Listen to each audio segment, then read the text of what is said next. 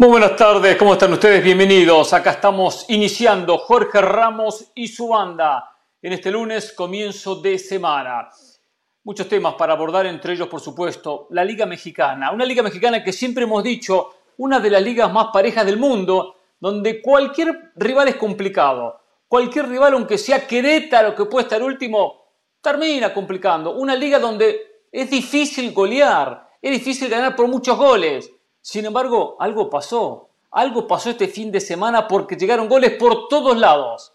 El humillante, la vergonzosa actuación de Cruz Azul en su derrota ante el América 7 a 0. La paupérrima actuación de Pumas como local en Ceú. Perdieron ante Santos 5 a 1. Y el viernes, que ya comenzamos a todo gol, y eso fue noticia, porque ganó, porque gustó, porque goleó, porque Chivas le pasó por encima a Necaxa 4 a 0. Sin dudas, cuando se alinean los planetas, se alinean los planetas. Casi nunca vemos goleadas y de repente tres en la misma jornada. Vamos a analizar y explicarles el porqué de estos resultados, qué está pasando en la liga y por qué se vieron estas tres goleadas históricas en lo que fue la fecha del fin de semana. Hablaremos también de otra goleada, pero no en América, sino en Europa, el Paris Saint-Germain, que ha comenzado con todo arrasa a los rivales, le pasa por encima, fácil 4 o 5 goles, hizo 7 este fin de semana, el que menos le hace, le hace 4, con unas conexiones muy buenas entre Mbappé y Neymar. Hay que aplaudir a Galtier, claro que sí, ¿eh? por lo menos parece que el problema por ahora lo solucionó. Tendremos también los ecos de un partido de la Premier interesante, el Manchester United ante Liverpool, un partido que promete dos equipos obligados a ganar, a sumar de a tres, a conseguir su primer triunfo en la temporada. En un ratito estaremos con León Lecanda para que nos cuente el último de la máquina cementera del Cruz Azul. ¿Por qué? Porque esta derrota, este 7 a 0 que derivó en la salida de Diego Aguirre, pensé que iba a renunciar, igualmente lo despidieron, no hay mucha diferencia, aunque en lo económico sí la existe, sí la existe. ¿Qué pasa con la máquina? ¿Terminó con la salida de Diego Aguirre o siguen cortando cabezas? Porque tiene que haber más responsables. El técnico lo es, pero no es el único sin lugar a dudas.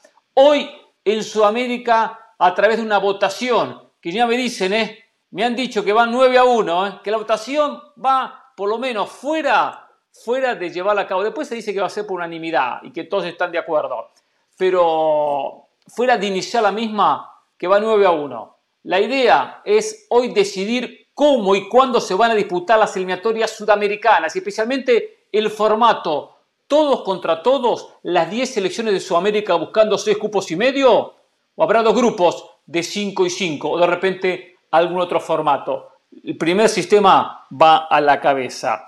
Hablaremos, por supuesto, de la Liga Española. Con el Madrid goleando, un poco de sufrimiento. El Barcelona sufriendo más, pero también goleando. Y el que tenía que tropezar, tropezó el que en la primera fecha dejó buenas sensaciones y parecía que había cambiado, al fin y al cabo terminó siendo más de lo mismo. No importa el plantel que tiene, no le alcanza para competirle a los poderosos del fútbol español. Y me refiero, claro, al Atlético Madrid. No voy a hablar de la Valencia contra el Atlético Bilbao, el partido que hicimos con Mauricio Pedrosa el último domingo. Ese partido, la verdad, que a la gente no le interesa. Pero bueno, señores, estamos hoy con José El Valle, con Carolina de las Salas y más tarde con Dionisio Estrada para abordar muchísimos temas en estas tres horas aquí en Jorge Ramos y su banda. Quiero hablar también después de la eliminatoria de la CONCACAF.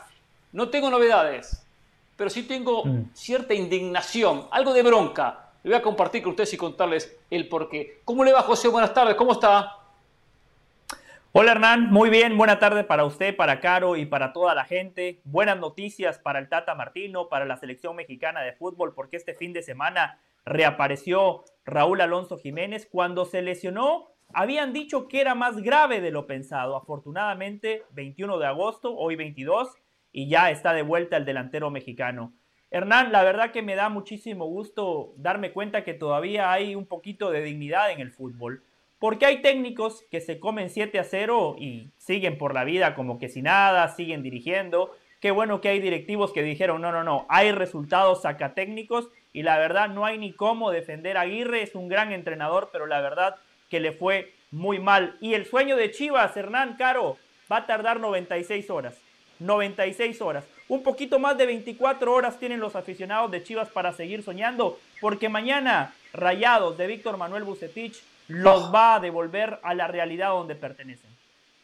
El técnico para algunos desactualizado para esta mesa, ¿eh? Sí, desactualizado, ¿eh? Nunca lo dije, otros sí. Y ahí está, muy buen campeonato está llevando con el conjunto de Monterrey. ¿eh? Por cierto, cuántos oportunistas que hay, ¿eh? La verdad, saludo a Carolina Las Alas y después le cuento, pero es para agarrarse la cabeza cómo algunos aprovechan para caerle a Peláez. Sí, para caerle a Peláez. Perdió 7 a 0 Cruz Azul y critican a Peláez. Sí, del 7 a 0 América 7, Cruz Azul 0, acusan, no acusan a Peláez. Indirectamente hay una crítica hacia Peláez.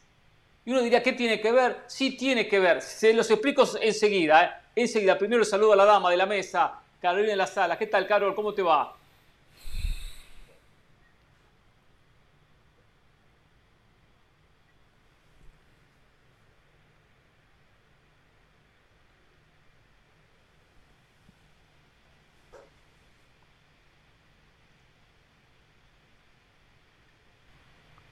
A ver, hay, un problema, hay un problema con el audio interno de Carolina. ¿eh? Me está dando una muy buena noticia que va a ser su último programa eh, en el estudio esta semana, ¿eh? No que se vaya, no, no, porque va a estar desde, no sé, puntos suspensivos, desde algún lado, en el mundo, vaya a saber, pero enseguida nos confirma apenas arreglemos un problema interno con Carolina de las Salas. Le cuento esto, a ver, bueno, todos sabemos, perdió Cruz Azul 7 a 0, Diego Aguirre despedido como técnico, y Diego Aguirre, Diego Aguirre había sido considerado por Ricardo Peláez para dirigir las Chivas en su momento. Y algún oportunista, y dar nombre y apellido, Jesús Bernal, aprovechó el citacero para recordar eso. Solo Chivas pudo haberse fijado en Diego Aguirre, una cosa así. Solo el Departamento de Inteligencia de Chivas pensaba en un técnico como Diego Aguirre, aprovechando y haciendo leña del árbol caído por este 7 a 0. También le recuerdo a Jesús Bernal que en cualquier momento lo tendremos en este programa, por supuesto, y se lo voy a decir al aire porque no tengo problema de decir las cosas al aire, que Uruguay también lo tuvo considerado y que era junto con Diego Alonso los dos técnicos finalistas. De ahí salía el técnico de la selección. Eligieron a Diego Alonso, estuvo muy cerca el propio Diego Aguirre. O sea que no es un técnico desastroso, que aparte tenido una extensa carrera, no en vano llegó a dirigir a Sao Paulo o al Inter de Porto Alegre, equipos brasileños, no es fácil dirigir en Brasil.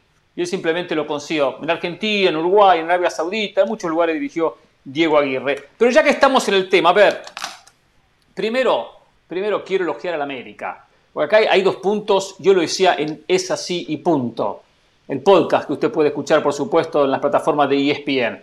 Eh, en América todos los elogios. Lo América está levantando el nivel futbolístico de una manera que me sorprende por lo que mostró por esa coordinación en ataque, eh, los rendimientos individuales, las, triangulaciones por las bandas, bien Lara que sale y se junta con, con Sendeja. Lara metió fácil 3-4 centros clarísimo, a veces faltó quien la empujara. Se junta con Sendejas, Lara abre, se mete hacia el medio, acompaña a Richard Sánchez para triangular y tener tres sobre esa banda. Lo hacen por izquierda también con un Fuente rejuvenecido, de muy buen, muy buen partido y de muy buena campaña, porque viene jugando muy pero muy bien.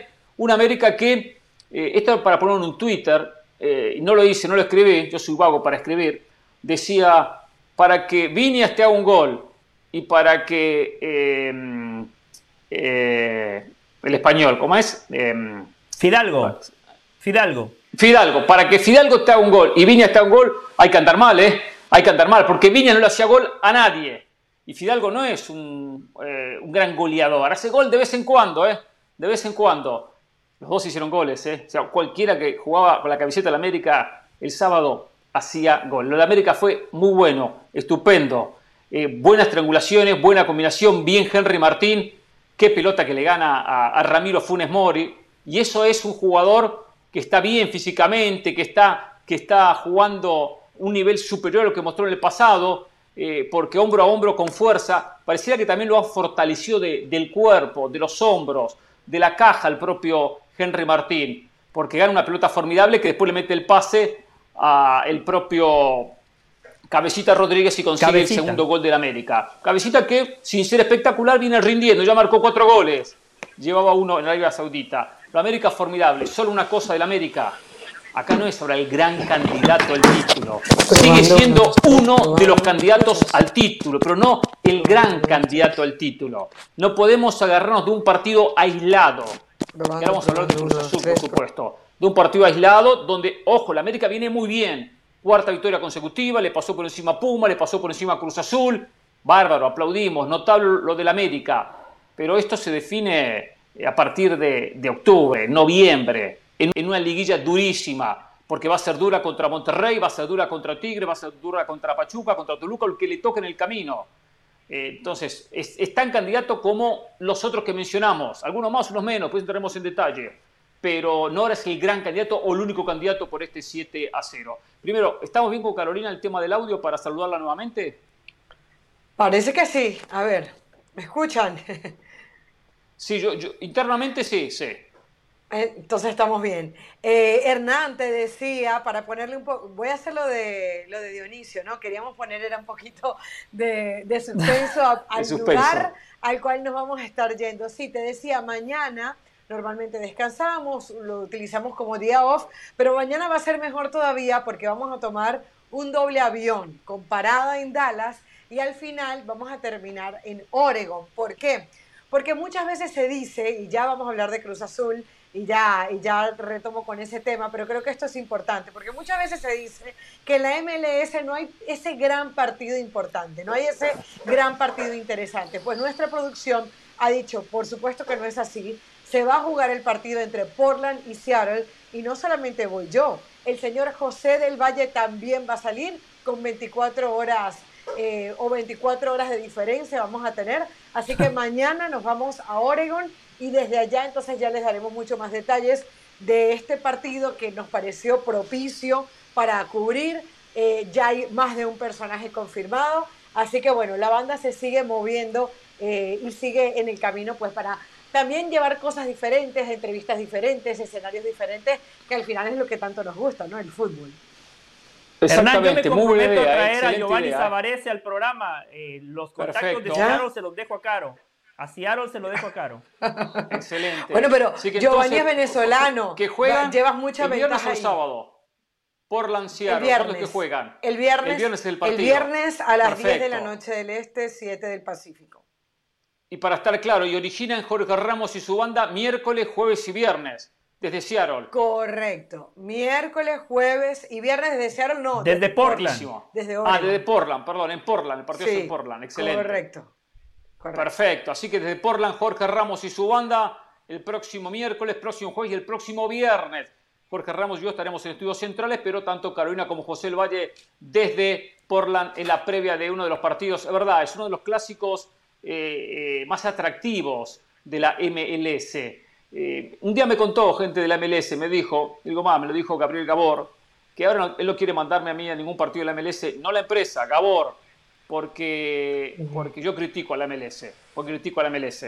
No me importa, no me importa, no me mande, no, no, no, me, no me calienta, me quiere mandar, no me mande, me manda la producción y si no, no voy.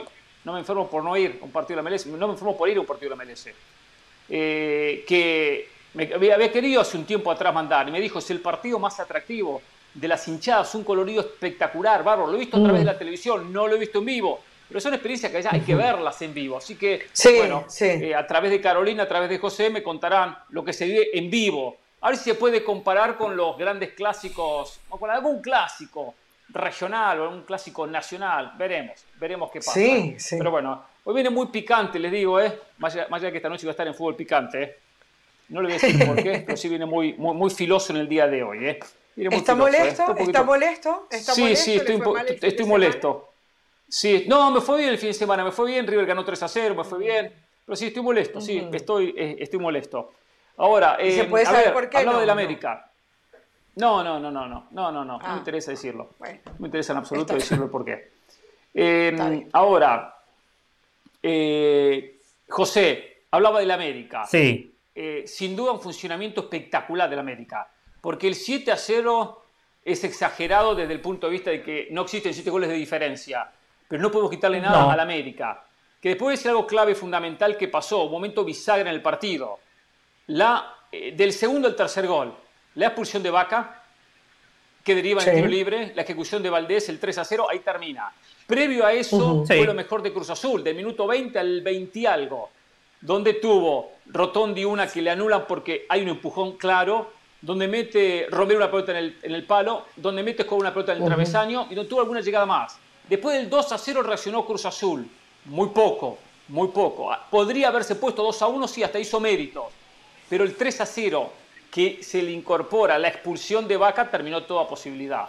Toda posibilidad. Pero quiero hablar de la América, después metemos en Cruz Azul. La América realmente fue espectacular, brillante, histórico. ¿Coincidimos, José? Por supuesto.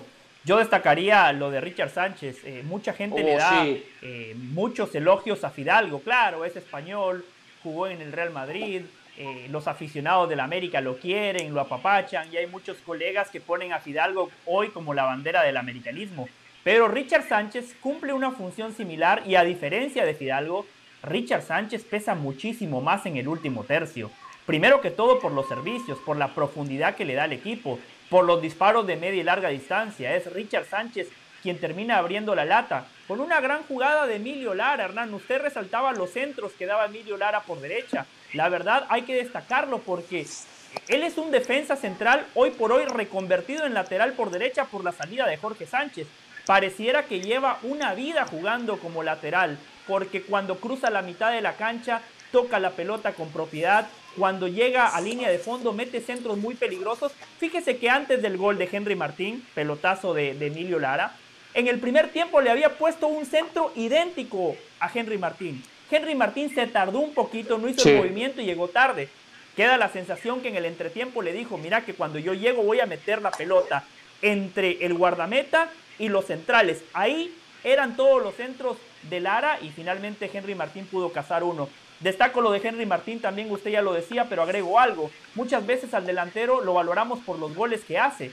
Henry Martín claramente ha despertado en esa faceta, pero lo que hace asistiendo a sus compañeros lo que hace fijando a los centrales, lo que hace jugando de espaldas a la portería, el juego aéreo. Ese trabajo sucio que hacen los delanteros también es muy destacable en, el caso de Henry Martín.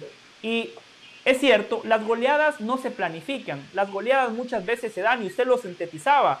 Yo tenía el mismo comentario. La, la goleada se termina gestando en la última jugada del primer tiempo. Expulsión de Vaca, tiro libre, gol de Valdés que por cierto se lo come jurado, Jurado se come ese gol, increíble donde, donde entra la pelota. Para cualquier guardameta profesional, esa es una pelota salvable. Y en el segundo tiempo, sí, vimos a un Cruz Azul que dejó de competir. Vimos a un Cruz Azul que tiró la toalla y el América se aprovechó. El América entendió que la mejor manera de respetar a un rival es siendo sumamente profesional, no bajando la intensidad. El América no salió a sobrar a Cruz Azul en el, segundo tiempo. El América salió a hacer su trabajo, a seguir consolidando la idea táctica de un entrenador que se vio eh, discutido nada más por culpa de la directiva porque le calendarizaron ocho partidos en 25 días. Ocho partidos en 25 días es un vía crucis para cualquier entrenador pasó ese Via Crucis y a partir de ahí victorias consecutivas, goleando a Pumas, goleando a Cruz Azul. Contra Juárez no fue tan convincente ni en el juego ni en el marcador, pero claramente es una América que ha dejado ese calendario comprimido que tenía y a partir de hoy me parece que el equipo va en línea ascendente. Y también coincido en el, en el otro comentario, Hoy el América no es el gran candidato, es el candidato junto con Tigres, junto con Rayados, junto con Toluca y para mí junto con Pachuca. A día de hoy para mí esos son los cinco candidatos al título. Casualmente los cinco que mencionaba, exacto, así es, coincidimos. Carol, tu concepto del América, después entramos en la máquina, como decía, después entramos en criticar un equipo que tuvo un partido paupérrimo, pero ¿qué te dejó la América con esta victoria, este 7 a 0? Eh, es muy difícil que no coincidamos en algún punto cuando hay un 7 a 0, cuando, cuando la diferencia es tan abismal, cuando es un resultado tan amplio, es difícil hablar bien de un equipo y hablar mal del otro, o no hacerlo de uno y del otro, porque evidentemente algo muy claro pasó. Hay partidos en donde no te sale nada y hay otros te sale todo. Para que tú ganes 7 a 0, te tiene que tienes que tener una noche prácticamente perfecta y a que al rival no le salga nada bien. Y yo creo que por ahí comienza el partido al minuto 15 con ese gol de Richard Sánchez. Eh, evidentemente tuvo una tranquilidad el equipo del Tano. Es como que el América fue eh, con algunas dudas, con la cantidad de viajes que tuvo, qué bueno que le dieron la oportunidad al Tan Ortiz y que ese crédito que había ganado después de haber salvado al equipo eh, eh, incluso metiéndolo en los puestos de arriba después de que se fue Solari, pues le hayan servido de crédito al Tano, porque decíamos en aquellos viajes donde tuvo que jugar ante el Manchester City, en el interín tuvo que enfrentarse al Chelsea, al Real Madrid, había tenido ese partido contra Tijuana que había dejado muchas dudas, pero yo creo que conforme el equipo se fue encontrando, conforme los viajes terminaron, conforme los entrenamientos fueron llegando, evidentemente el Tano Ortiz pudo trabajar pudo trabajar tanto que hoy yo creo que podemos recitar de memoria el 11 del América. El 11 del América hoy está clarísimo. De hecho, fue prácticamente el mismo que contra Pachuca, solamente que el cambio de Cáceres por Araujo, que tenía una sobrecarga muscular. De resto, fíjense que se fue Jorge Sánchez y no lo hemos ni siquiera extrañado. Lo de Lara con Cendejas por ese lado fue muy bueno porque, entre otras cosas, Cruz Azul fue un colador por ese lado. Mientras halagamos y hablamos, y ustedes hablaban ya de Fidalgo, de Henry Martín, del mismo Cendejas, eh, de, un Diego Valdés que se va encontrando, yo creo que una de las cosas que también ha diferenciado a este América de Cruz Azul es que el Tano siempre trató de mover. Eh, intentó con Aquino, buscó con Fidalgo, eh, recuerdo que a Diego Valdés lo estuvo moviendo, que si jugaba de media punta como lo termina dejando o antes lo ponía como delantero y veía que por ahí se perdía. Uno de los pecados que yo creo que cometió eh, el mismo Aguirre fue, además de no priorizar eh, el, resultado que al fin y al cabo le, le venía premiando, defensivamente el equipo nunca cambió, fíjense los últimos dos partidos de Cruz Azul fueron un desastre. Eh, contra León y creo que fue contra Tijuana, ¿fue? Contra Tijuana y contra Toluca. Contra Tijuana y contra, y contra Toluca. No cambió nada. La línea de cuatro fue la misma del último partido. Y contra León, eh, eh, Hernán tuvo un partido contra León. Y esa línea de cuatro la repitió porque no le había ido bien con Abraham como defensa central. Pero no quería meterme en Cruz Azul, Carol. No quiero, no quiero ah, cambiar el tema, no quería meterme en Cruz Azul. Bueno, no, Cruz Azul tenemos que, tenemos que destrozarlo, hay que destrozarlo en este programa. Quería, porque a veces uno habla del perdedor, habla del equipo que, que fue humillado, hay que hablar de 7 a 0, pero después uno deja de lado el América. Eso quería darle nuestro espacio al América para cerrar bueno, para terminar el América. De, de, Ortiz y después hablar de Cruz Azul, porque hay mucho para criticar de Cruz Azul. Muchísimo, como había mucho para elogiar del América. Por eso que quise un poco marcar la, la diferencia porque vale tanto uno como el otro análisis. Ok, el, lo último del América, Hernán. Fue tan bueno el partido, lo jugó tan a placer, que fíjate que el Tano decide hacer cambios como la entrada de la Jun y le, le ayuda hasta para hacer dos asistencias jugando por derecho. O sea, son esos partidos que le dan confianza al equipo, se afianza un once, eh, el autoestima sube, tiene que ver con el tema de la confianza, e incluso el Tano Ortiz fue tan inteligente que le dio también minutos a esos jugadores que lo necesitaban, que quería que, que fueran parte de este 7 a 0. Así que bueno, en general, y, te decía, todo bien. Hay un, hay un gol anulado para Cruz Azul también. O sea, eh, todo, todo, todo va en contra de Cruz Azul durante el partido y todo va bien, eh, o todo va, fue a favor del América. Eh, yo también lo pongo. De hecho, lo hice en el, en el partido contra Pachuca. Dijimos, eh, Pachuca era la primera prueba real del América y la verdad que Pachuca no, no vio vida contra el América ese día. Eh, creo que Pumas no había sido referencia porque Pumas venía mal y ahora otra vez se vuelve a notar, pero este América creo que ya hoy lo tenemos que poner como candidato, no por el 7-0 solamente, yo creo que por la forma del, del equipo del Tan Ortiz. A ver, eh, hablemos ahora sí del perdedor. Antes de eso, el Tan Ortiz no me gusta que en conferencia, después de un 7 a 0, bueno, no hemos ganado nada, hay que pensar en el Querétaro, nuestro próximo rival. No me jodas, Tano. Sí. 7 a 0, resultado histórico, 7 a 0. La verdad que estoy súper contento, resultado histórico. Lo matamos en la cancha. Demostrar un poquito, porque sabemos que en el fondo está recontento, realegre y muy bien, se lo merece. Pero él sabe lo que es el América. estamos pensando en el Querétaro nuestro próximo rival, una, Querétaro. Una cosa es respeto al rival. una cosa es respeto al rival. Y otra cosa exacto, que, exacto. que no se te vea que te corren sangre por las venas. No se trata de, que lo vayan a humillar, pero que el jugador se sienta halagado, que el, que el jugador cuando vea a su técnico le den ganas de repetir lo que hizo, que hable de la, de la eficiencia eh, eh, en lo colectivo y en lo individual. O sea, hay días para regocijarse un poquito y el, el día eso, de eh, eso que dice Carolina, eso que pide Carolina y lo que pide Hernán, eso se hace en el vestidor. El Tan Ortiz sabe que le ganó a la Cruz Roja, no era ni Cruz Azul. Pero se hace un poquito en conferencia, varios varios heridos varios heridos en la cancha y él sabe que al final de cuentas si el América no gana el título en la liguilla, este 7 a 0 será una anécdota más en la historia del América. El Tan Ortiz lo sabe, es que él sabe pero no, no, no, no, pero hay que disfrutar el camino, José. regular, llegaba a la liguilla y era eliminado en las primeras de cambio. Al final de cuentas al Tan Ortiz lo vamos lo vamos a medir por lo que hace en la liguilla, el camino que se lo deje a Solar y eso de que sí, pero este 7 a 0, el camino que transitamos, no, Resultados, este 7 a 0, en América. La gente lo disfrutó. Este 7 a 0 es histórico. Pasarán los programas de Jorge Ramos y su banda. Eh, y lo vamos a recordar. Jorge Ramos y recordaremos el 7 a 0. Me retiraré y recordaremos el 7 a 0. Usted va a conducir la banda del Valle, se va a retirar. Tú, va a conducir Carolina tú siempre recuerdas. El 7 a 0. Pero si no es campeón, Hernán, esto va a ser como un canto de una sirena. Si no es campeón, esto va a ser como un canto de una sirena. Será otra historia. Mira del Valle. Otra historia. Mira del Valle. Pero yo digo, yo no digo que, que humilla Cruz Azul. Pero por lo menos que diga, señores, jugamos un partido perfecto, le pasamos por arriba por esto, estoy súper contento, un partido bárbaro, demostrar algo. Es una seriedad como pareciera. Que al fin y al cabo el Tano Ortiz ni los goles festeja, ¿eh? ni los goles festeja. Hay que ser un poco más auténtico en la vida, no creo que sea tan así, ¿eh? de que no, no festeja nada, que está esperando el último partido. El camino hay que festejarlo también, ¿eh? Hay que festejarlo diferentes eh, eh, pasos. El América es el Real Madrid de México. Esto para festejarlo. No se ganan 7 a 0 todos los días.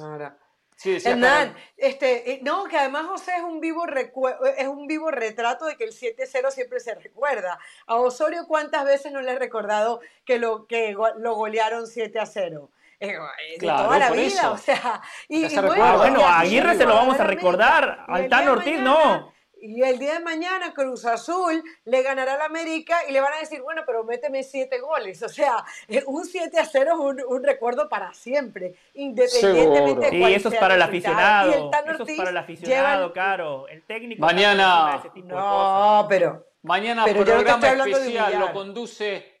Mañana programa especial, digo mañana en el futuro, lo conduce José El Valle. Las goleadas históricas del América y un día ganaba 7 a 0 y le pasaba por encima a Cruz Azul. ¿Qué decía su técnico? Recordemos, pasaron 20 años y José conduciendo la banda.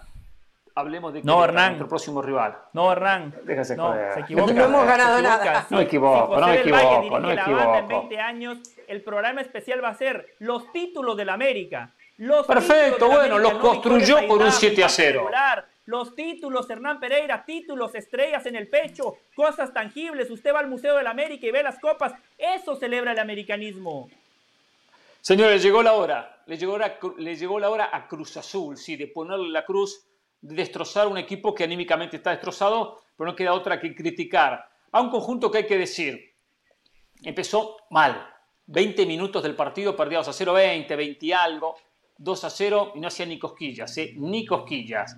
Siempre hay espacio entre los defensores y los volantes, mucho espacio a la espalda de los propios volantes. No es un equipo que achica hacia, hacia adelante. Eh, y el América tranquilo, bla, aparece Sánchez 1 a 0. La, jugada que, hacíamos referencia, que aparece el cabecita 2 a 0, la muy buena corrida de izquierda hacia el medio de, de Henry Martín. No reaccionaba Cruz Azul, no tenía reacción, no tenía fútbol, no tenía nada.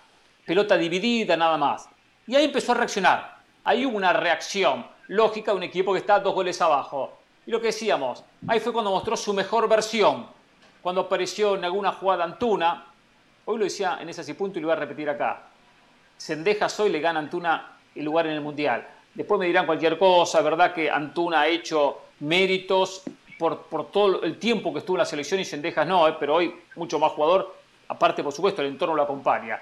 Pero bueno, eh, más que un centro de Antuna, después nada más centro por aquí, un centro por allá, y listo, buscando pelota para Michael Estrada, que luchaba solo, individualista, trataba de pasar a dos o tres y no podía pasar a uno. Así era este Cruz Azul. Pero se las ingenió para, para inquietar un poquito, porque apareció Rotondi con ese cabezazo y decía que, que la luna mira el gol, ¿eh? porque él empuja, a Sendeja, lo cual es bien anulado. Buen cabezazo es muy bueno, por cierto. Eh, aparece una jugada previa a esa cuando Escobar le pega y, estrella, en el travesaño, la agarra el propio Romero y, pega en el poste. Había habido otra de Romero también, muy cerca, que le pegó cruzado. O sea, había tenido situaciones Cruz Azul para ponerse 2 a 1 y no pudo. Y llega la jugada. Vaca, con su experiencia, cometió una falta como la que comete tonta de atrás, inentendible. Que eso ese, que es el problema del equipo mal parado, casualmente. Hay, esa, esa jugada eh, queda en referencia a lo que mencionábamos. Los volantes volviendo de atrás. Los volantes tienen que esperar y jugar cerca de los defensores. No estar corriendo el delantero o al volante ofensivo desde atrás. Falta de atrás, roja directa, bien mostrada, ¿eh? En México son muy exigentes, lo son, pero bien mostrado la roja, bien mostrada, porque fue al, gemelo de, no, recuerdo quién fue, si era Valdés o quién era quien tenía la pelota. Em, se queda con 10. Valdés ejecuta notablemente 3 a 0. Ahí soy el técnico. Cualquiera que dirija, cualquiera que tenga carnet o no tenga carnet técnico. Sendejas, Sendejas.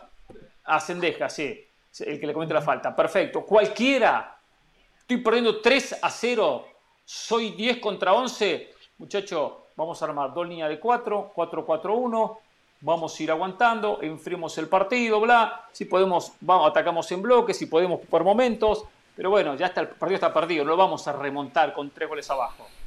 El equipo no tuvo alma, no tuvo líder, no tuvo absolutamente nada, no quería jugarlo. Pero había un orgullo, un escudo, una camiseta. Tenía que meter, y en ese momento se tenía que dar una, una, pierna fuerte, ir con la pierna fuerte. No ir como fue Vaca. Ir con la pierna fuerte es trabarle al delantero como diciéndole, señores, ojo, eh, me meten otro gol, eh, y acá se va alguno al hospital. O hay que mandar un mensaje, ni eso mandaba. En la pelota que cabecea Viñas, que hace el gol, Domínguez ni salta, ni salta a buscar la pelota aérea. Ni salta a buscar la pelota. Jugador de selección mexicana, Domínguez, qué peligro, ¿eh? Si va, va a jugar hacia el Mundial. Un equipo muerto, destrozado. Pero ojo, estaba en juego una historia, está en juego un orgullo. Ni eso pusieron. Entiendo que el partido está perdido, pero vamos a perderlo por poco. 3-0, 4-0, 7. Otra cosa, acá hemos defendido y hemos elogiado a Sebastián Jurado. Yo no tengo la estadística exacta y tampoco voy anotando durante el partido. Pero veo una estadística. 7 remates del América. Al, arco, ¿eh? 7 goles. Por ahí tengo los remates del América en total. Fueron 18. 18, pero el arco 7. O sea que tuvo 100% de efectividad. Remate el arco, remate el triángulo. No ataja una, jurado, ¿eh? No ataja una. Y acá hemos hablado muy bien de jurado, pero lo estoy viendo siendo un arquerito, ¿eh? Un arquerito. Camina incorrectamente el área, no, no llega por, porque saltó el momento incorrecto, no va a buscar la pelota aérea y cuando lo va a buscar de manera, de manera errónea. No sé, no es que es culpable de los goles, pero no hace nada para evitarlos. Nada para evitarlos. Y bueno, tuvo la peor noche de la historia la máquina cementera del Cruz Azul, con este 7 a 0. Un equipo totalmente frío, donde ahí hay que decir, culpar primero el técnico, Diego Aguirre, culpable. Tiene que inyectarle algo, aparte como técnico uruguayo, tiene que por lo menos transmitir algo a estos muchachos. Un fracaso total, rotundo. Pensé que presentaba la renuncia, fue despedido. Hay una cuestión en lo económico que eso influye. Segundo, los jugadores, por supuesto. Jugadores unos pechos fríos total, total. No, ni, ni, por una causa de decir eh, eh, por el que me paga, por la hinchada, por la gente, orgullo por eso, ni ellos, ni eso, ni eso. Una vergüenza los de los jugadores de Cruz Azul. Tercero, la directiva. No hay que improvisar, muchachos. Y Velázquez a la cabeza, que nunca da la cara, Velázquez, ¿eh? nunca da la cara, ¿eh? con él nos hemos comunicado, ¿eh? no nos responde los mensajes, nunca quiere hablar, ¿eh? ahora que hable, ¿eh? ahora que hable, él es responsable también de esto, porque Rotondi llegó con un campeonato pesado, Funes Mori llegó como la gran salvación en la defensa de un campeonato pesado, Michael, Estrada, de, eh, suplente en DC United, llegó con un campeonato iniciado, alguno llegó hace dos fechas, el otro hace tres, el otro hace cuatro, así llegan los jugadores cuando tuvieron durante dos meses tiempo para armar un equipo. Y, agregue que dejaron salir al goleador. Y se fue el goleador, exactamente, con un equipo que empezaba bien el campeonato. Entonces, ahí hay culpa del técnico por ponerlos y de los directivos. Porque se trabaja físicamente diferente, porque está en diferentes momentos de su carrera. Me refiero uno de Estados Unidos, otro de Argentina, otro de Arabia Saudita. Tienen que acoplarse con los compañeros, entender al técnico. Hay un trabajo de adaptación lógica. Y, que, hay que entenderlo. No, tres titulares acaban de llegar o hace muy pocas semanas que llegaron. Entonces, esto es problema de la directiva, que no puede esperar a última hora a contratar jugadores.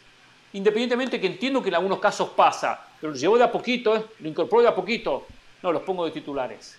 Bueno, se ven las consecuencias. Noche negra para Cruz Azul, que nada va a borrar. Ni ganando este campeonato va a borrar lo que fue este 7 a 0. Los escucho. Velázquez no da la cara, Hernán, le voy a explicar por qué. Eh, porque sabe que cuando habla, la embarra. Fue a fútbol picante cuando el torneo estaba por iniciar y dijo, esta semana vienen los tres refuerzos sudamericanos. ¿Quién lo dijo? ¿Quién? Esperando semana tras semana. Velázquez fue a fútbol picante cuando iba a arrancar el torneo y dijo, esta semana llegan los tres refuerzos. Quedó pegado, así que ya aprendió que calladito se queda más bonito.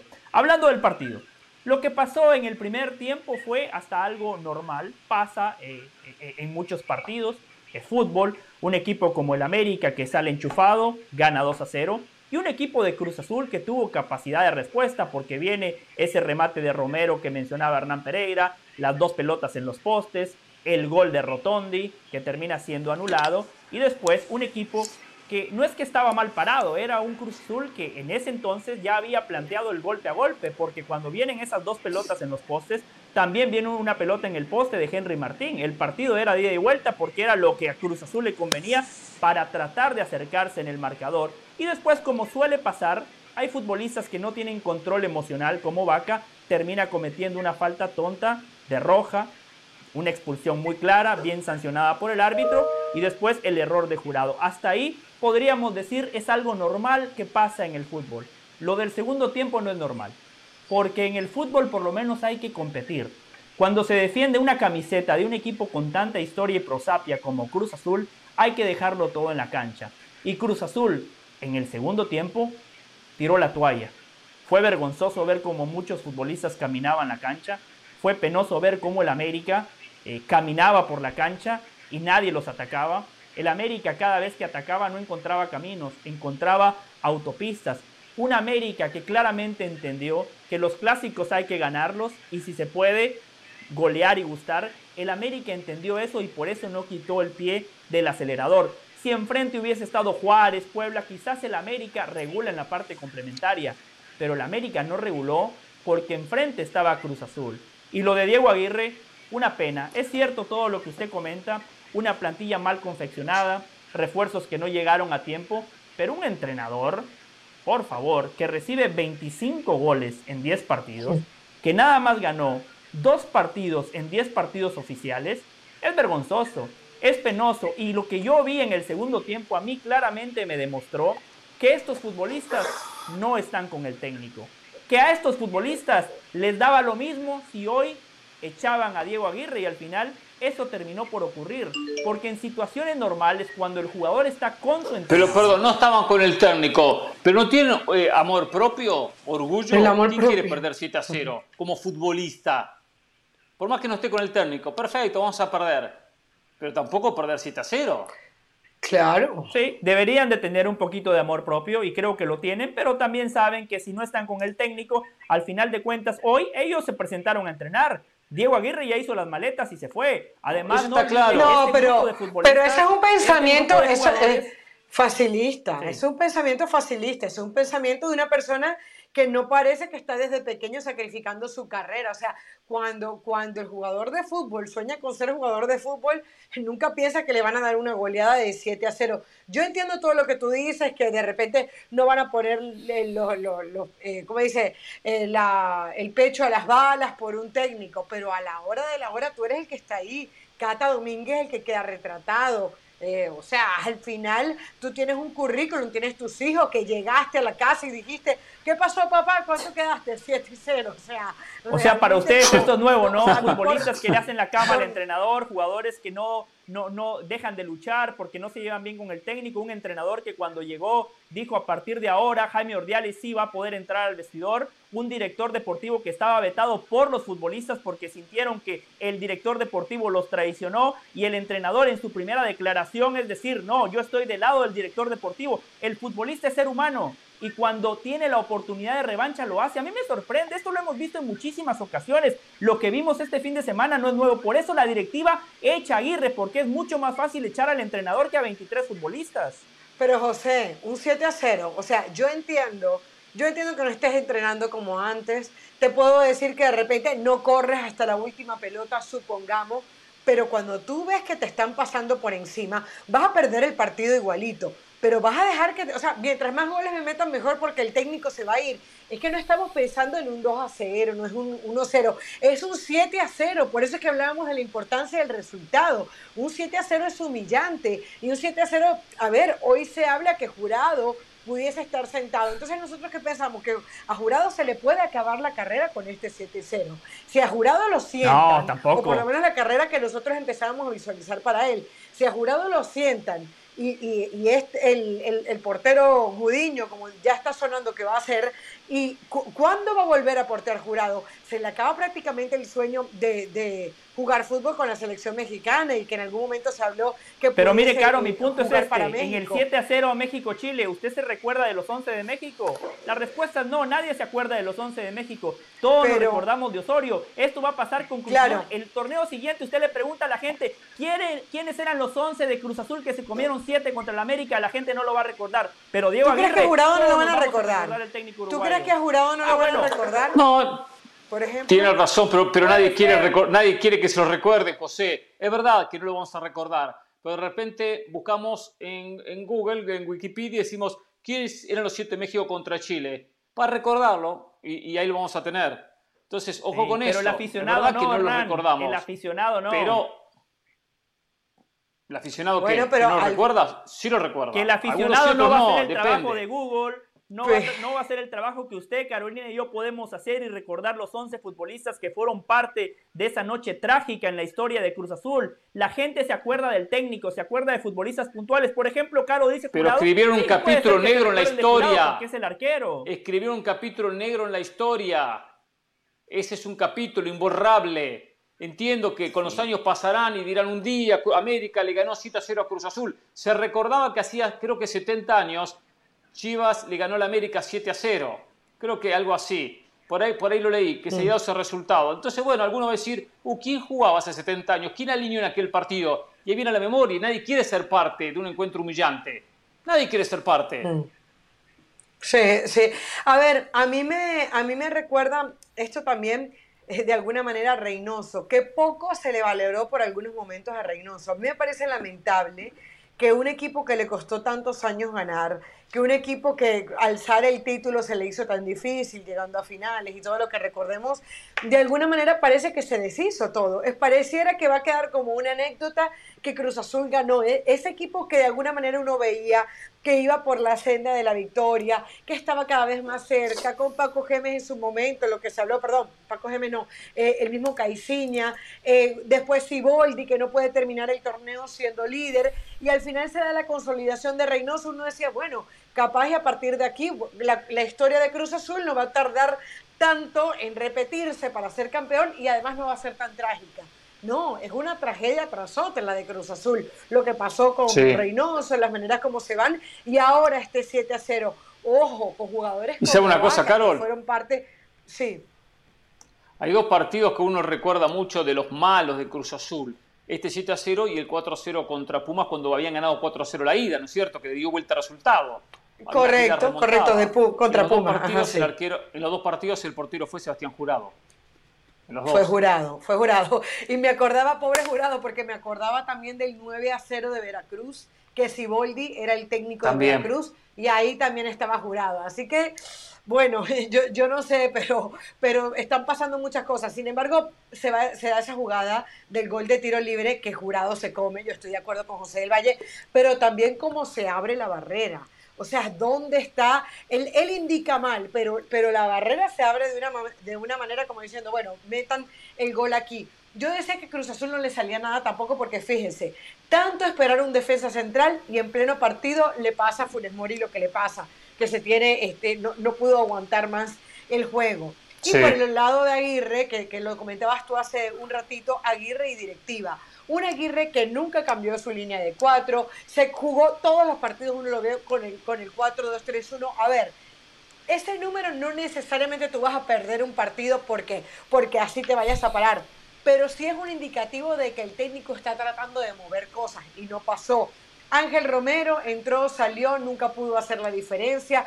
Charlie Rodríguez, que es algo de lo más o menos salvable y de jerarquía de Cruz Azul, decide no ponerlo para el partido. Antuna, yo estoy completamente de acuerdo en que este, este jugador nunca más fue el mismo. No me parece hoy un jugador de selección y los delanteros.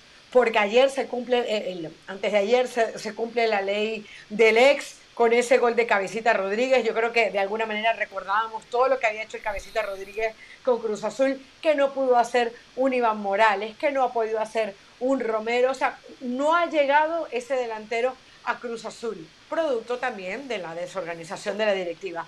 Así que Cruz Azul hizo lo que tenía que hacer, despedir al técnico, no había manera de sostener este proyecto porque, ojo, no fue un accidente fue una consecuencia, nadie, a ver, decía del Valle, el 7 a 0 no se planifica y eso es totalmente cierto, pero de alguna manera este Cruz Azul viene de mal en peor.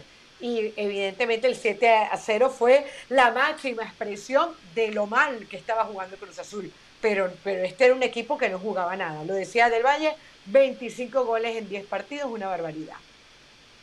Más tarde vamos a volver a abordar el tema. Va a estar Dionisio Estrada, más tarde vamos a estar con León Lecanda para que nos cuente las últimas novedades de la máquina cementera, pensando en que el Potro Gutiérrez va a dirigir de acá a que termine el campeonato. Van a cortar alguna que otra cabeza. No sé, los dirigentes nunca se van, ellos no se despiden, por supuesto. Eh, van a sacar algún futbolista, va a haber alguna sanción económica para los futbolistas, vaya a saber, pero en un ratito León Lecanda va a estar con nosotros. Mm. A ver, em, un par de novedades, un par de cositas antes, antes de la pausa. Primero, Hoy en Santiago, en Chile, va a votar, van a votar los dirigentes de la Colmebol, tengo entendido que los presidentes de cada federación, para decidir el sistema eliminatorio de Sudamérica para el Mundial del 2026, que se va a disputar, todos bien sabemos, en Estados Unidos junto con Canadá y junto con México. Me dicen que de los 10 directivos de las 10 federaciones afiliadas a Colmebol, 9 son partidarios de disputar la eliminatoria todos contra todos. Eso me ah. contaron, todavía no es un hecho, ni no sé si están votando en este momento, lo votarán en las próximas horas, apenas tengamos novedades en Chile, se las, se las compartiremos. Pero que nueve son partidarios, que la eliminatoria se juegue todos contra todos. Si es así, es un hecho que va a ser todos contra todos. Y voy por ese camino, ¿eh? tengo la sensación que así se va a terminar disputando. ¿Se puede evitar alguna semana si la eliminatoria se juega en grupos? Sí, se evitaría alguna que otra semana, pero tampoco muchos, muchas semanas, porque son menos partidos, pero hay que jugar segundo con segundo, tercero con tercero, lo que fuese, si son dos grupos de cinco, para determinar repechaje, porque van seis al Mundial y uno al repechaje. Podrían ir los tres primeros al Mundial y, por ejemplo, jugar los cuartos por ese cupo en el repechaje. Me gusta más el todos contra todos. Independientemente que haya una selección o dos o tres o cuatro que saquen diferencia de puntos y que definan la clasificación con mucha anticipación, puede ser que lo haga Brasil, Puede ser que lo haga Argentina, quizá lo termina haciendo Uruguay, que sacan buena diferencia, pero no tanto, ¿eh?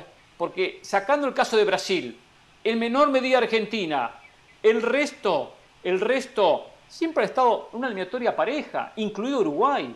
Siempre hay una paridad de puntos entre el tercero, el cuarto, el quinto, el sexto, el séptimo, y muchas veces el octavo y el noveno, y hasta el décimo también. Perú estuvo último en esta eliminatoria, estuvo último y después fue escalando y le alcanzó para meterse en repechaje.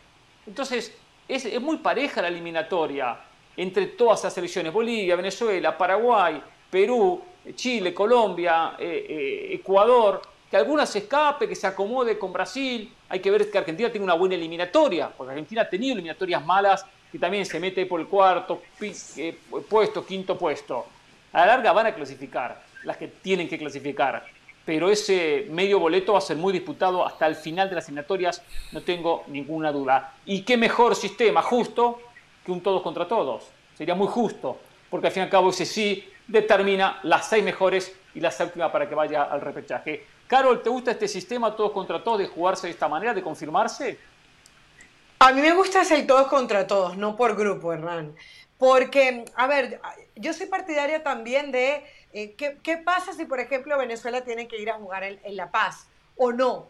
O sea, eh, no, quisiera quitarle ciertos elementos porque cada elemento, cada partido de las eliminatorias suramericanas tiene algo especial. Por ejemplo, Colombia con Uruguay. Ah, ahora Uruguay no va a ir a Barranquilla y, Jorge Ramos no va a pelear porque, porque eh, ya no juegan Colombia y Uruguay en el mismo grupo. Yo prefiero el todos contra todos. Me parece que además es un sistema más justo porque la palabra lo dice, todos contra todos, o sea, eh, eh, eh, es la guerra y, y, las condiciones son exactamente las mismas.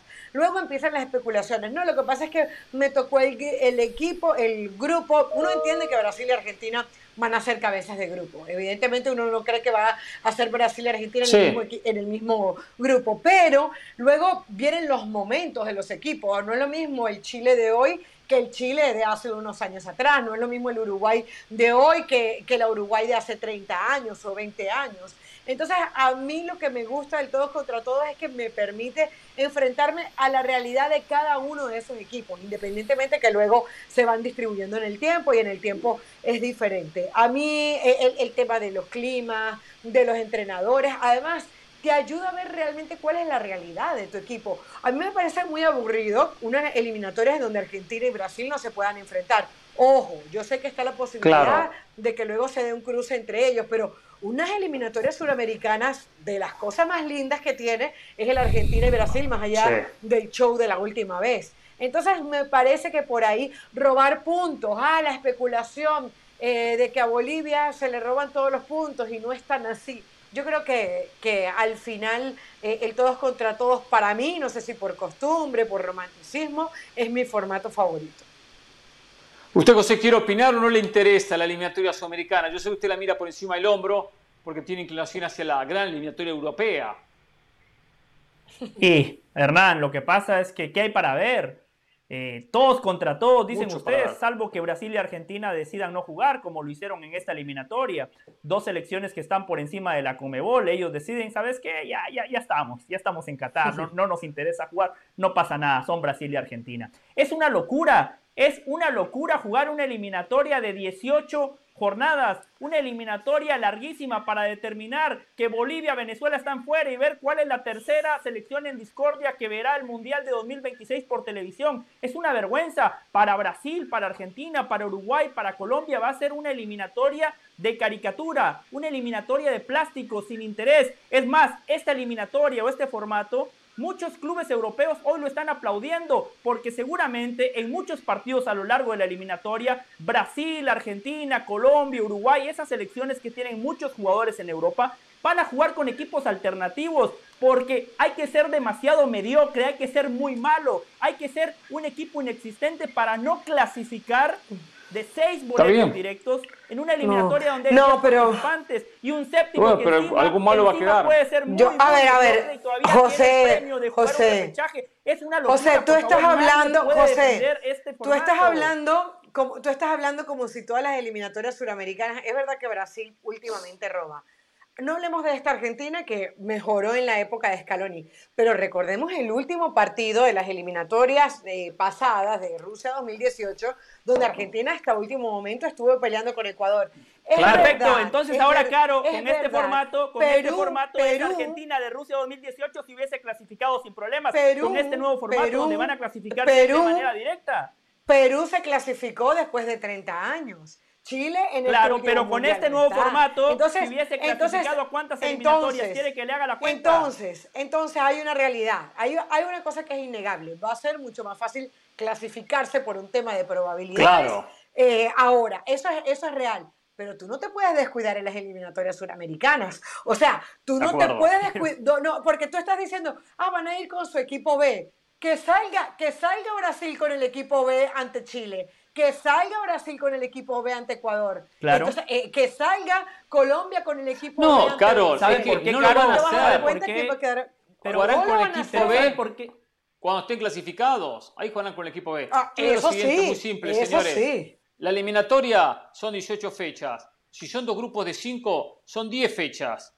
10 fechas. Pero a 10 fechas hay que agregarle mínimo, mínimo una ronda de repechaje. Ya son 12. De 12 a 18 son tres fechas FIFA que se utilizan de más, que tampoco hay demasiados compromisos porque eh, Sudamérica no juega muchas competencias, son todos más breves, no hay que jugar una, eliminatoria para, para la, Copa América, por ejemplo. Entonces no está mal el tema fecha, ¿no? no es que se utilizan muchísimas fechas más. Y el que quiera poner suplentes para que venga después a qué? Argentina a jugar con Honduras a Miami, o Brasil vaya a jugar a, a Corea contra la selección local o contra Singapur o contra Japón, para eso que juegue la eliminatoria, que atrae más y termina jugando en su país. A ver, señores, Hablando de la eliminatoria de la Conmebol, quiero pasar un poco a la eliminatoria de la CONCACAF para mandar un par de mensajes, porque no se ha sabido nada de la eliminatoria de la CONCACAF.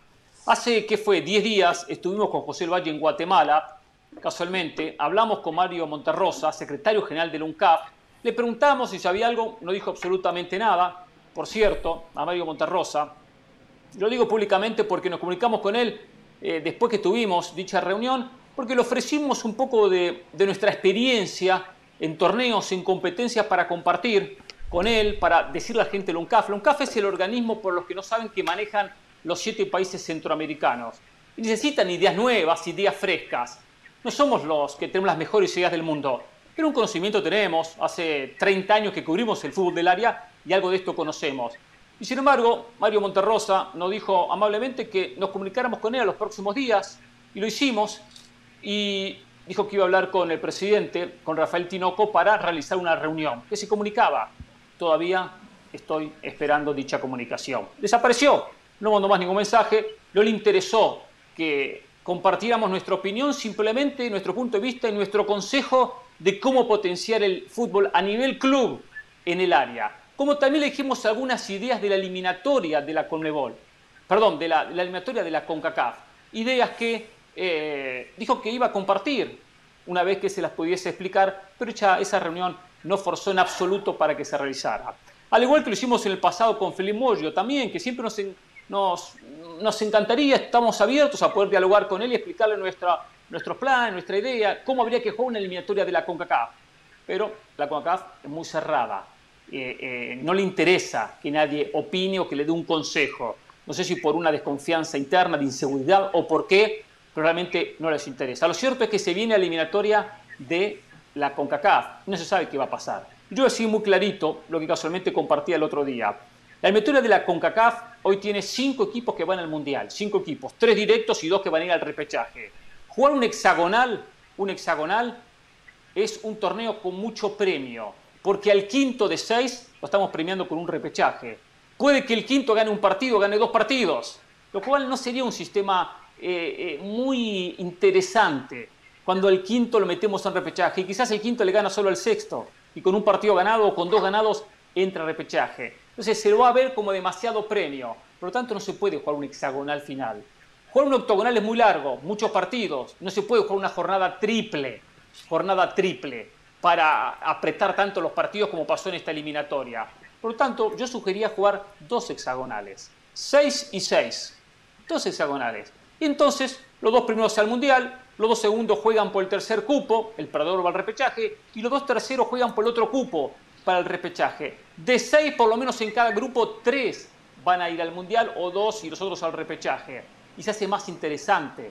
Y aparte agarramos 12 selecciones, 6 por hexagonal, que recaudan como local cinco muy buenas taquillas cuando jueguen como local, cinco muy buenos partidos que tienen derecho de televisión en esa instancia decisiva. O sea, hay que pensar un poquito, hay que, hay que incorporar a selecciones que hoy tienen la oportunidad, ya que no está México, no está Estados Unidos, no está la selección de Canadá, de poder llegar a esta instancia decisiva. Entonces, a ver si prestan atención, a ver si Moyo abre un poquito la mente, un hombre ligado a la NBA, que hace muy buenos negocios, pero que a la hora de buscar eh, o ayudar en temas formatos de competencia de CONCACAF, la verdad que ha dejado mucho que desear. Él como todo el organismo, la última eliminatoria fue la eliminatoria más injusta del planeta, la más injusta del planeta. Cuando Guatemala, por ejemplo, tuvo que ir a jugar a Curazao la clasificación a la ronda siguiente.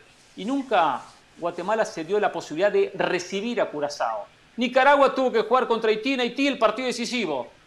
Y nunca en toda la eliminatoria Nicaragua jugó contra Haití como local. Por cierto, la única selección que jugó un solo partido en condición de local. Y así con muchas selecciones. Una, un formato realmente que es de la prehistoria del fútbol. Hay que ser un poco más justo cuando se arman los formatos de competencia. y como saben, en más de una ocasión le ofrecí ayuda. No les interesa. Perfecto. Si no quieren, no la agarren, pero por lo menos armen un sistema justo. Y, si no, y que no solamente tenga esa justicia, sino también que sirva para que las propias federaciones, aunque sea, si no clasifican, recauden dinero a través de recaudaciones y a través de derechos de televisión. Ahí está el mensaje. Ah, eh, José, algo al respecto. Me gusta. Porque usted estuvo en esa reunión con, con, Mario Monterrosa y usted sabe que hubo un diálogo y le interesó lo que había comentado. Después no me mandó más mensajes. Espera que ahora me comunico y, te, y te dejo saber. Hace 10 días que estoy esperando o más. Sí, yo, yo valoro que usted tenga la iniciativa porque además me consta que usted lo hace por ayudar al fútbol de Centroamérica puntualmente y por promover la justicia, un elemento que tiene que estar presente en cualquier competencia deportiva.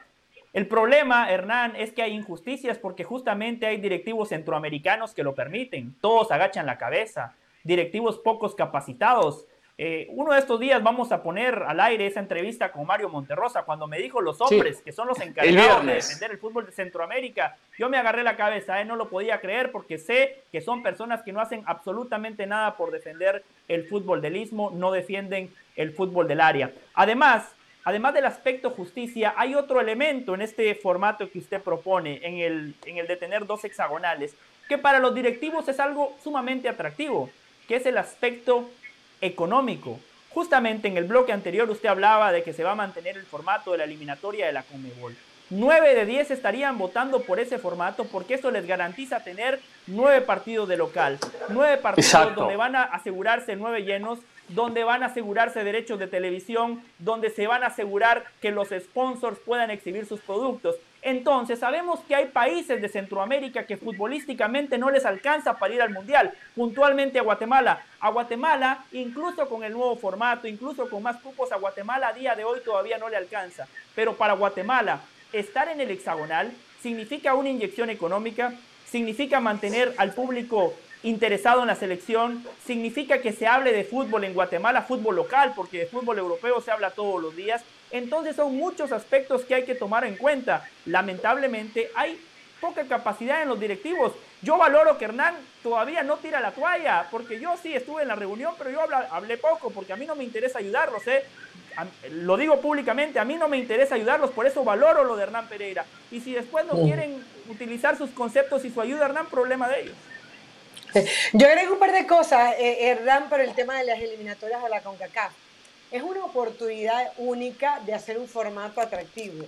Esta oportunidad, por más que los 48 equipos se conserven, es única para CONCACAF porque tienen ya tres eh, anfitriones que tienen su cupo directo, o sea, no tienen que enfrentarse con Estados Unidos, con México y con Canadá. Ojo, eso también en la espera, ¿no? Porque ahí hemos visto eh, selecciones, no sé, como Qatar, que aunque no estén compitiendo, se encargan de eh, participar en Europa, en UEFA, para poder tener el roce. Eso es importante y habrá que ver cómo lo resuelve México, Estados Unidos y Canadá, y me parece que es un punto importante.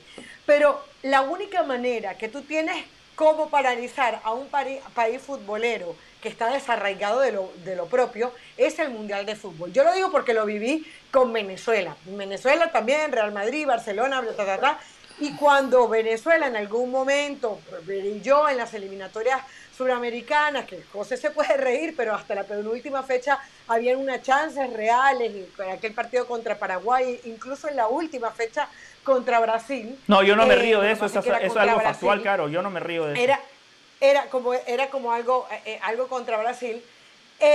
yo lo que creo es que a partir de ahí es una oportunidad única para que la gente lleve gente al estadio, es nuestra oportunidad y no lo hacen, se van con la, se van con la fácil, no, no, no se piensa, no se es creativo. Yo creo que hay una cosa que uno no debería negociar en la vida, que es la pasión por lo que hace. Y si esta gente se encarga de hacer eso, pues que lo hagan bien, que busquen, que, escuchen ideas, que digan, mira, Hernán Pereira habla todo el tiempo de esto, vamos a escucharlo, aunque sea para ver si hay algo realmente que, que, tiene para decir. Entonces, bueno, una lástima y, y, y, escuchándote, Hernán, ya sé que tenemos que irnos a la pausa y no extendernos mucho no, pues, más, hay tiempo. pero el fútbol, el fútbol...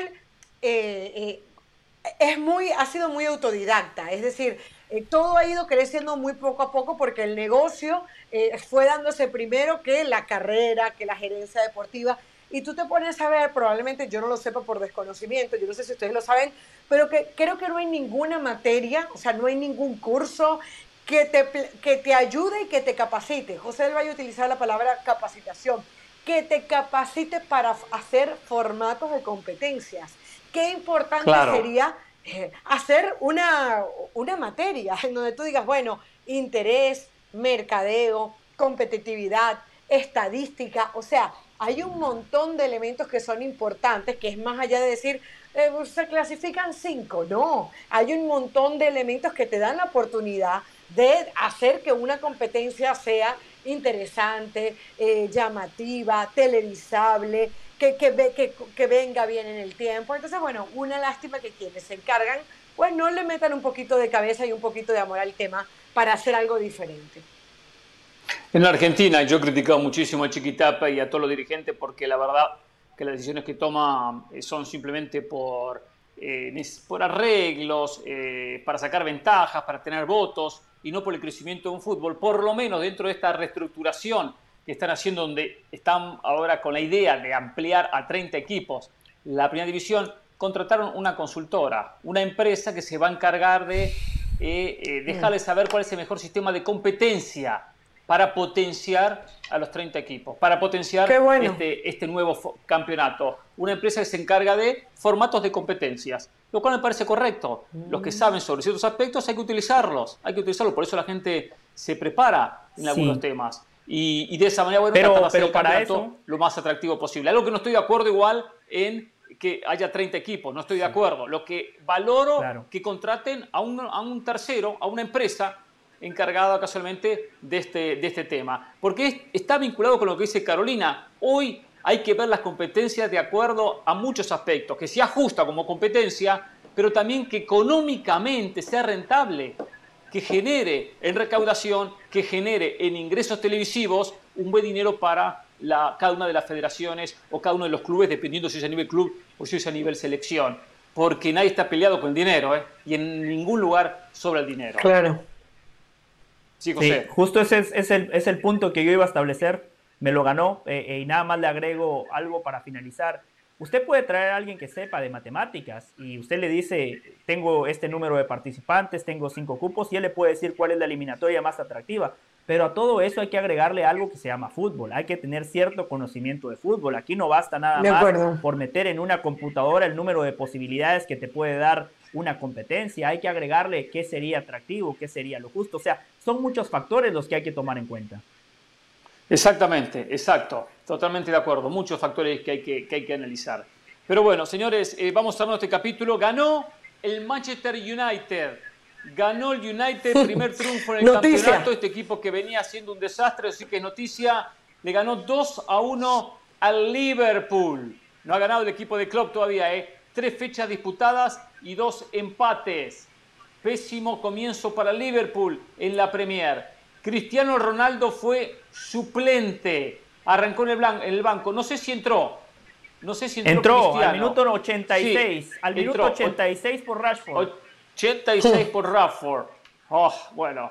No, no, debe, no estar muy contento Cristiano. Yo, no debe haber estado muy contento Cristiano Ronaldo. Claro, entre el minuto 86 ya el equipo ganaba 2 a 1 al minuto 86 porque había logrado Rashford el segundo del 53. Sancho logró la apertura al minuto 16, Sancho que había perdido una, una, eh, una situación previa, había tenido en un, un, remate un eh, cruzado de, izquierda hacia el medio que pegó en el poste, exacto. Eh, consiguió el 2 a 0, minuto 53, y después Salah descontó sobre el final. Estamos al aire cuando Salah marcó el gol, yo no lo vi el gol de, Mohamed Salah. Eh, vi a un United defendiendo con mucha gente atrás, atacando con mucha velocidad y poniendo gente para ese contragolpe. El Liverpool es un equipo que ataca muy vertical, que ataca muy veloz, que es atacar con mucha gente, usa mucho los laterales, eh, Alexander Arnold por derecha, Robertson por izquierda, pero que aparte le mete mucho vértigo a cada ataque. Eh, son ataques muy directos donde en, esa, en ese ah, diálogo de, de, jugar a uno o dos toques enseguida termina rompiendo cualquier defensa rival y siempre ha hecho diferencias el Liverpool con esa idea. Claro, El, United lo planificó por lo que vi, segundo tiempo no lo pudimos ver mucho, por lo que vi, con un equipo lo he dicho, lo voy a esperar para que no me vaya a, ganar en esa velocidad, en ese ataque directo. Yo voy a responderle de esa manera. Y el, el planteamiento termina siendo bueno, porque logra un triunfo importantísimo ganarle a un equipo como el Liverpool. Independientemente que lo en esta Premier, no deja de ser uno de los candidatos. Eh, y lo vi jugar bien al United. Y vi otra cosa, vi compromiso del conjunto de United. Venía de perder 4 a 0, 4 a 0 eh, en la jornada anterior, lo cual era un resultado vergonzoso. Había perdido 3 a 2 en la jornada inaugural. Eh, y ese 4 a 0 había sido contra Bradford y perdiendo en 35 minutos 4 a 0. Entonces, esto es un mensaje que manda el futbolista hacia el técnico. Estamos comprometidos, nos matamos en la cancha, eh, queremos sacar esto adelante y terminan ganando muy bien por dos goles contra uno. Saluda a Dionisio Estrada, quien se incorpora a la mesa. No sé si Dionisio vio el partido en los 90 minutos de esta victoria del United 2 a 1 ante el Liverpool. No, no, no, no. Eh, oh, no, en el saludo para todos, en el, en el saludo para todos. Está creando expectación, Caro, espérelo. Eh, eh, estaba claro, es el exactamente. Y si ya saben que es para llamar la atención, que la gente quede expectante, así que va a decir. No, no lo vi, estábamos este, en picante y después estábamos este, cambiando de estudio para poder estar acá con ustedes. Pero yo nada más de manera general sí puedo decir que qué gusto, cómo, cómo veo que les florece la boca, cómo veo que se les infla la lengua cuando de pronto dicen, y con Cristiano Ronaldo en la banca, como diciendo, ¿eh? ganó porque Cristiano empezó. Ataca directamente, Pereira ganó dijo con Cristiano Ronaldo en la banca. No, no, no. Eh, es que esa es la verdad. Eso es noticia, Pereira y otros más, porque a ver, no es exclusivo de usted, tampoco se crea demasiado, no es exclusivo de usted, aunque usted está en este momento en la banca. O sea, lo escucho de usted y de muchos otros compañeros también. Pero es ¿eh? noticia, es noticia, noticia hay que decirla. Estuvo en la banca. Porque Cristiano estuvo en la banca, entonces por eso el Manchester sí pudo ganar. No. ¿Eh? Porque si estuviera Cristiano en la cancha, lo más seguro es que eh, hubiera perdido tal como perdió los dos primeros. Eso lo dice usted. Esa es la parte que me molesta. no me molesta el comentario. Me molesta el tono de su comentario. Así se lo digo. ¿Eso lo dice usted que, que con Cristiano hubiese perdido? ¿O cree que eso estoy pensando yo? Pues yo no lo dije. Ah, no, eso, eh, eso, están pensando usted y muchos más. Ah, usted y muchos ah. más. Yo le digo una cosa muy clarita, ¿eh?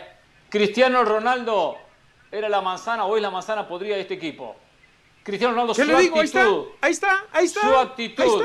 Lo que nada profesional llevó a una molestia interna. Nada profesional la actitud de Cristiano.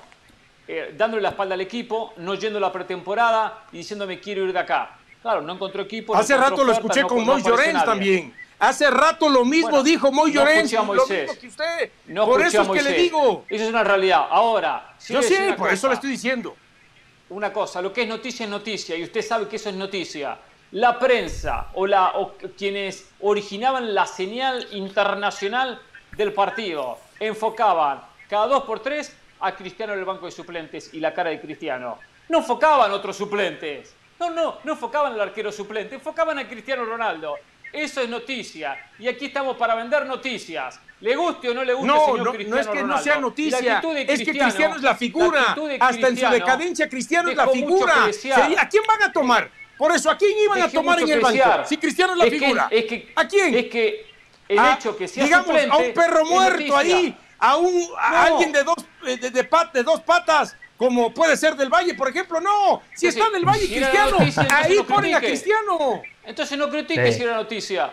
Claro que, era, que era, era, la noticia, porque el partido anterior fue titular y jugó los 90 minutos. Y este lo puso en el banco de suplentes y sabemos que hay un malestar. Hay un malestar al punto de que se dice que no se habla con el Ten Hag, que apenas se comunica con los futbolistas. Él está molesto, está generando un problema para que lo saquen, para que, para que lo transfieran para irse, está generando un inconveniente, está provocando esta situación. Entonces, bueno, el, equipo algo pudo de repente solucionar. Un hecho perfecto, compórtate como quieres, sé con tus caprichos, no me importa. ¿eh? El equipo está unido, vamos a, sacar esto adelante. No estás con mala cara, vas al banco suplente, jugás tres minutos. Cristiano hizo una carrera espectacular, brillante, y ha sido el número uno. Escuchen bien, ¿eh? escuche usted Estrada, ¿eh? a veces los oídos, ¿eh? el número uno en mentalidad en preparación, en compromiso. No hay como Cristiano Ronaldo. no ha habido la carrera. No, pero es un rompevestidor. Pero, pero es un rompevestidor. todo eso, todo eso que dijo usted lo termino opacando diciéndole rompevestidor. No, hoy es un problema Cristiano Ronaldo por su ego, por su ego, por su manera de pensar, por su actitud. Es un inconveniente para United. Y como el hombre sin ego, le voy a llamar a usted. El hombre eh, sin ego. Eh, Hernán, Hernán, el hombre sin ego. Yo creo, Hernán, yo creo que esto se reduce a dos cosas y lo dije la semana pasada. El problema de Cristiano Ronaldo y el Manchester United es real, pero todos los problemas del Manchester United no pasaban por Cristiano Ronaldo. Hoy, por ejemplo, no son de Cristiano. Maguire. Por ejemplo, hoy, hoy, hoy Maguire no fue parte de la, de la defensa central. Estuvo Barán y Lisandro. Hoy, y lo decías tú hace un ratito, el compromiso que había por cada balón en este Manchester United no tiene nada que ver con el del 4-0. El día del partido 4-0 comienza todo con un error de De Gea y el equipo estaba completamente desconcentrado. Ah, un tiro de esquina, no había, no se hacía el salto prudente. De Gea que le termina haciendo mal el pase a Lisandro Martínez. Una jugada comenzando el partido que Lisandro Martínez se va contra Salah y Salah se lo queda mirando así como que un poco de calma, pero él estaba eh, decidido. A ver, la oportunidad que le dieron y sabían que están en un equipo grande como el Manchester United y no lo iban a dejar desaprovechar. Eh, el Liverpool por momentos tenía la, la, la, de la pelota, estoy hablando del primer tiempo que fue el tiempo que vimos antes de comenzar el programa. El Liverpool tenía el balón, pero le hacía, se le hacía muy difícil hacer daño. Hay una que tiene Luis Díaz, una gambeta muy bonita, pero que se termina yendo por arriba. Pero antes del gol de, de Sancho, el mismo Sancho había tenido una oportunidad y Rashford incluso al minuto 5 también tenía uno. Un Manchester United que por en el momento que, que, comenzamos este programa era más en el partido, e, era más incisivo, sin tener mayor posición del balón, imponía su juego y por fin, por fin estamos viendo la mano de Ten Hag. ¿Que Cristiano Ronaldo iba a correr igual? No lo sé, creo que no. ¿Que Cristiano Ronaldo es un problema? Sí, pero hoy no fue solamente la salida de Cristiano Ronaldo. Es un equipo completo que mejoró su actitud. Y yo no creo, Hernán, que es que, ah, Cristiano está en la banca, vamos a jugar mejor. Probablemente eso puede haber sumado, pero evidentemente les tocaron el orgullo después de ese 4-0 y hoy ante el Liverpool se notó. En el gol, Rashford agarra como el, el, banderín del córner y, como que pone y, sienta que, que están marcando territorio porque estaban jugando en casa.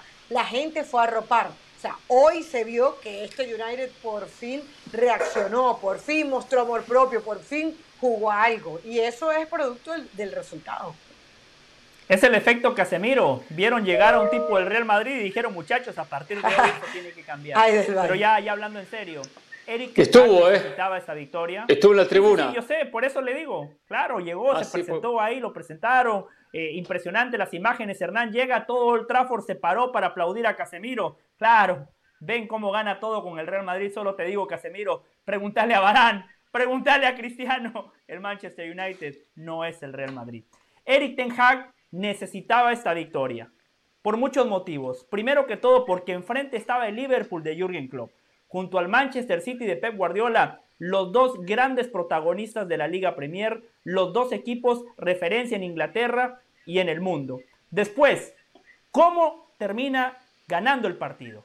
Primero con una gran decisión, no nada más dejando a Cristiano en el banco, sino también a Maguire, porque siempre se ha hablado de que hay dos bandos en el Manchester United, los que están con Maguire y los que están con Cristiano Ronaldo. No me extrañaría que haya sido una decisión, no nada más desde lo futbolístico, sino también pensando en unir al vestuario. Muchachos, aquí no están los de Cristiano Ronaldo ni los de Maguire. Esto es el Manchester United y el equipo tiene que estar por encima de las individualidades.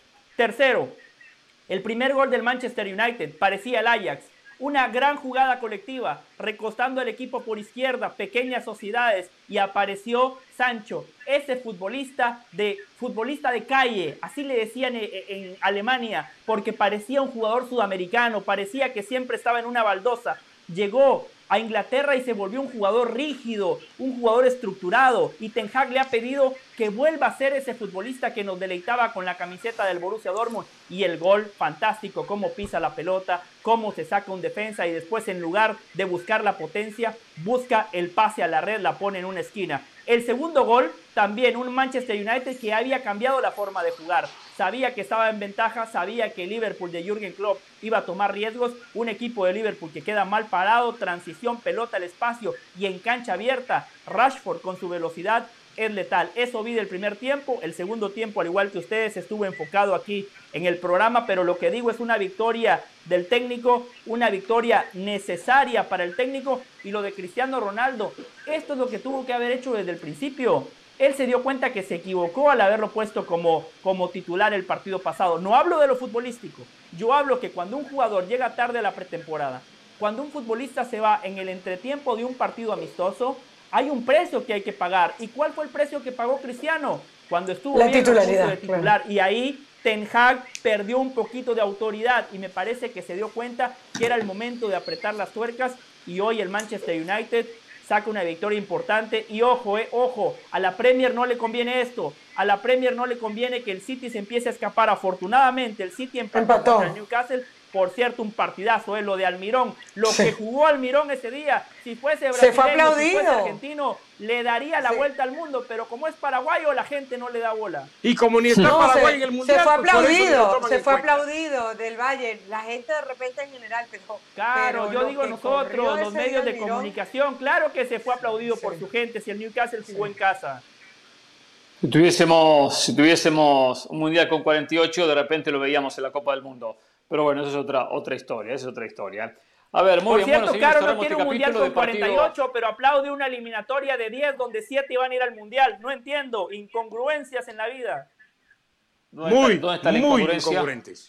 A ver, espera, espera, ¿dónde está la incongruencia? A ver, explíquenme, porque no entendí. En el 70%. Porque, porque Hernán dice, Carolina, que el mundial con 48 pierde ah, más. Que cualquiera llega a la Copa del Mundo. Ah, no, no, no, no, no, no, no, no. No, pero por ah, pensé que hablaba lo ha dicho, claro. Sí, a ver, a ver, a ver, a ver, a ver. Pero ¿dónde está la Son cosas diferentes, no mezclen las cosas. Hernán preguntó si yo prefería un formato de todos contra todos o de Exacto. Ahora, no me preguntó si yo prefería un mundial de 48 o de 36, Exacto. 32. No, me, no, sé dónde está Acá No, pero yo recuerdo lo que usted ha dicho en otros programas. Yo recuerdo lo que usted ha dicho en otros programas. Yo tengo memoria de elefante, solo sí, Dionisio. pero no, tiene nada que ver. Acá, no tiene nada que ver. Sí tiene que ver, Caro, porque Estoy de acuerdo con usted, José. Se pierde la magia, Caro, van en todos. Sí, claro, así es. Ahí no se quejan. Ahí no se quejan. Permítame, déjame terminar el punto. Déjeme terminar el punto. Aquí en este programa Aquí en este programa dicen la liguilla 12 de 18, una locura. Bueno, desde lo numérico, un eliminatorio a 7 de 10 es una locura. Es una vergüenza peor que una liguilla de 12 con 18. Bueno, 7 de 10 a ver. Y de esos 10 están Bolivia y Venezuela. Más vergonzoso todavía. Una pena, una vergüenza, una eliminatoria de mentiras. Y aquí la seguirán vendiendo como la mejor Por eso paga la gente.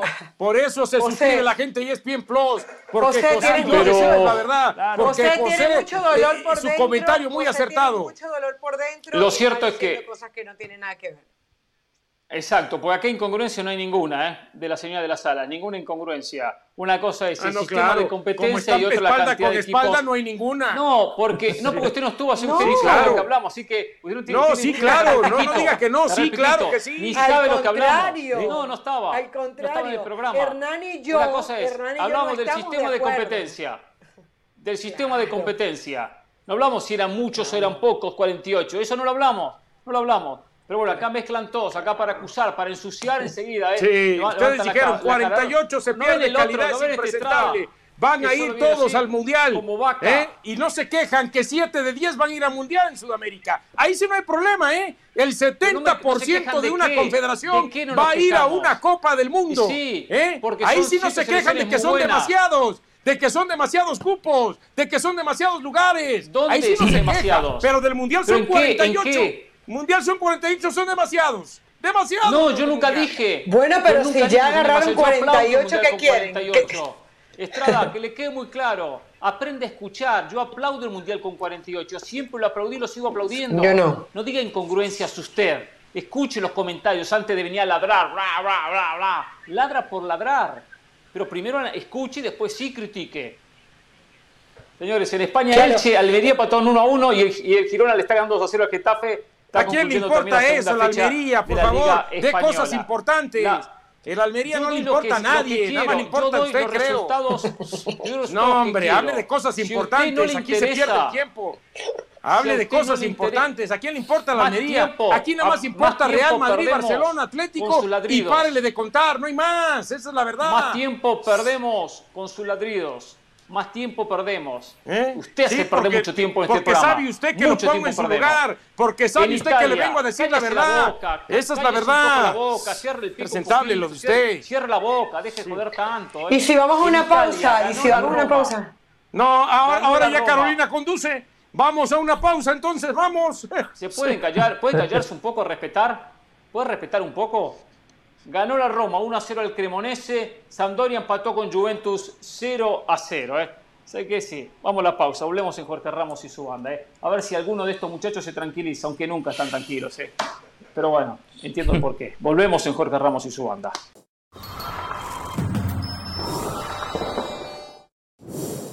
La editorial del día es traída a ustedes por State Farm. Como un buen vecino, State Farm está ahí.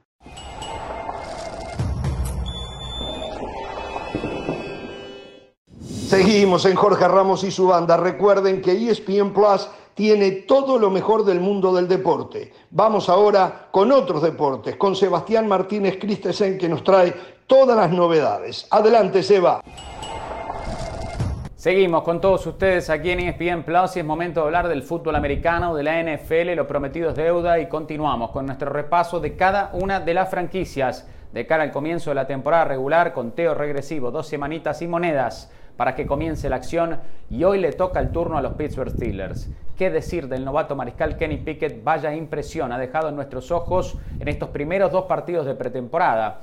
Brilló en el primer encuentro de pretemporada y sus críticos alegaban que era porque estaba enfrentando a menor competencia. Mike Tomlin entonces, ¿qué hace? Lo coloca más temprano en el partido, en el segundo encuentro de pretemporada. ¿Qué hace Kenny Pickett? Brilla otra vez y cada vez jugando mejor. Y esto combinado con el hecho de que Mitchell Trubisky, quien a priori se suponía iba a ser mariscal puente hasta que le entregue las riendas a Pickett, iba a ser el titular de comienzo de esta temporada, no ha lucido del todo bien. Entonces me pregunto si esto forzará la mano de Tomlin eventualmente, si acaso le dará la titularidad más temprano de lo que muchos pensaban a Kenny Pickett. Hay que recordar que cuando los Steelers eligen a Pickett, Mike Tomlin es rápido a la hora de decir, por supuesto que tiene una oportunidad de ser titular, su anticipación ya es nivel NFL y eso es lo que hemos visto en estas primeras dos aperturas de pretemporada. Entiendo que no hay que sacar conclusiones grandilocuentes, pero la manera en la cual trepa el bolsillo, el temple que tiene en el mismo, los ojos siempre verticales, la precisión que tienen sus envíos no se consigue tan fácil. Su piso era alto a la hora de llegar al NFL. Si yo fuese Pittsburgh lo colocaría como titular. Obviamente Najee Harris va a ser parte prioritaria del ataque por tierra. George Pickens, si mantiene salud, para muchos cazatalentos tiene la oportunidad de ser o terminar siendo el mejor receptor abierto de toda esta clase. Y la pregunta será si esa defensiva, que para los estándares de Pittsburgh el año pasado no estuvo a la altura de las circunstancias, puede dar un salto de calidad. Yo soy de los que piensa que la ofensiva post Ben Roethlisberger, quien ya en los últimos tres años era una sombra del jugador que fue, va a mejorar, sea con Pickett o sea con Trubisky, va a ser un poquito más moderno, un poquito más vertical y obviamente con mariscales más atléticos detrás de centro que no van a atar de manos tanto a la línea ofensiva. Si yo soy Mike Tomlin, coloco a Pickett como titular. Hay que recordar también que nunca Mike Tomlin ha tenido una campaña perdedora con los Pittsburgh Steelers en toda su carrera. ¿Será que mantiene esa racha incluso si nombra a un novato mariscal? Yo creo que muchos están rápidos a la hora de descartar a los Pittsburgh Steelers que harán su debut de temporada regular ante los subcampeones Cincinnati Bengals y rival divisional. Y yo, si fuese ustedes, no descartaría a Pittsburgh tan rápido. Después de todo, el ADN ganador no se compra. Hay que recordar que la liga vive aquí en ESPN Plus y este próximo domingo, una y media de la tarde, el Barcelona estará enfrentando al Valladolid. Una y media de la tarde, horario del este, diez y media de la mañana, horario en el Pacífico, ya lo saben, la liga vive por ESPN Plus.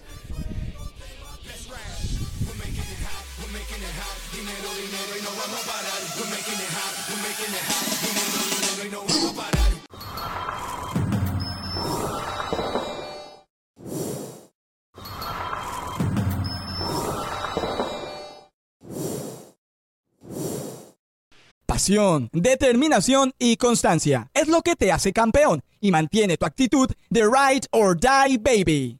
eBay Motors tiene lo que necesitas para darle mantenimiento a tu vehículo y para llegar hasta el rendimiento máximo. Desde sobrealimentadores, sistemas de sonido, tubos de escape, luces LED y más. Si buscas velocidad, potencia o estilo, lo encontrarás todo en eBay Motors con más de 122 millones de piezas, siempre encontrarás justo lo que buscas. Y con Guaranteed Fit de eBay, tienes la garantía de que tu pieza quede perfectamente a la primera o se te devuelve tu dinero. Porque con eBay Motors, quemas llantas y no tu dinero. Con las piezas que buscas, a los precios que quieres, tu auto se convertirá en el MVP que te dará el triunfo. eBay Motors. ebaymotors.com Solo para artículos elegibles se aplican restricciones. Más tarde tendremos aquí en Jorge Ramos y su banda a León Lecanda con lo último de Cruz Azul. Y cuando esté León, después de tener el ah. segmento, quiero que Dionisio Estrada nos dé también su punto de vista de este histórico triunfo del América 7 a 0 ante Cruz Azul. Eso más tarde porque ya hablamos nosotros en la primera hora sobre la, la abultada victoria del conjunto de Coapa. Algo que Dionisio, para variar, llegó tarde y no, y no opinó pero no hemos opinado del gran triunfo de Chivas y la pésima actuación de Pumas, pues son resultados eh, de esos sorpresivos. Eh, y hoy, decía casualmente cuando comenzaba el programa, y quiero hacer un poco de hincapié sobre este tema, la Liga Mexicana es una liga pareja, es una liga pareja, es una liga donde es difícil golear, donde no, no es fácil hacerle eh, muchos goles a, a un equipo, porque comentábamos, el peor equipo del campeonato es Querétaro, y sin embargo, los equipos no le pasan por encima a Querétaro de hacerle cuatro o cinco goles. Son ligas difíciles, es una liga pareja desde ese punto de vista, independientemente que hay equipos más fuertes que otros, claro, los que ya conocemos que son animadores. Pero luego este fin de semana fue una cosa increíble, una cosa insólita, que casualmente empezaba el viernes, con la victoria de Chivas 4 a 0 ante Necaxa. Qué importante que el goleador se reencuentre con el gol, y me refiero a Saldívar, que es el primer gol en mucho tiempo que marca con pelota en movimiento, que no es de pelota parada, o mejor dicho, que no es de penal, que no es de penal. Marcó uno que fue de penal con el rebote, la empujó y la mandó al arco, que no valió como gol de penal, sino como, como pelota en movimiento. Pero lo de Saldívar, delantero que no hace goles. Bueno, hizo dos, Chivas jugó muy bien, un Chivas muy, muy ancho, muy amplio, amplía, amplía bien la cancha, siempre dos extremos o laterales, porque Sánchez jugó por derecha, eh, bien abierto, bien eh, eh, extenso el equipo, abría la defensa rival y encontró lo que no había encontrado en otros partidos, contundencia. Ojo que Necaxa llegó, ¿eh? Necaxa tuvo muchas llegadas, pero todos remates desviados. Casi todos los remates eran desviados, malas definiciones. Y Chivas termina logrando un triunfo contundente, claro, con la misma idea futbolística que venía trabajando Cadena, ¿eh? un equipo que ataca mucho por fuera, un Alexis Vega siempre movedizo, con más presencia en el área que en aquel, que aquel Alexis Vega más extremo por izquierda, pero termina logrando lo que necesitaba, triunfo con contundencia, con goles, para ganar esa confianza, esa, seguridad. Dos goles rápidos, el primero y el segundo, donde prácticamente liquidan el partido y, se, sentencian a este equipo de, Necaxa, que decepcionó muchísimo, ¿eh? muchísimo, porque venía haciendo buen campeonato el conjunto de Jimmy Lozano, ha hecho buen, buen torneo. ¿eh?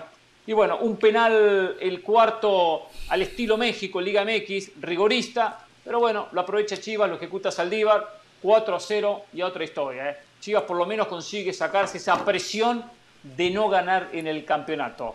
Jugando muy buen partido. Pero bueno, queda mucho todavía, por supuesto, por transitar y por mejorar en Chivas. ¿eh? Por mejorar. Todavía está fuera de repechaje, que tiene que ser el objetivo para el rebaño sagrado. ¿A usted, Dionisio, le gustó Chivas? ¿Lo, lo, ¿Lo sorprendió el 4 a 0?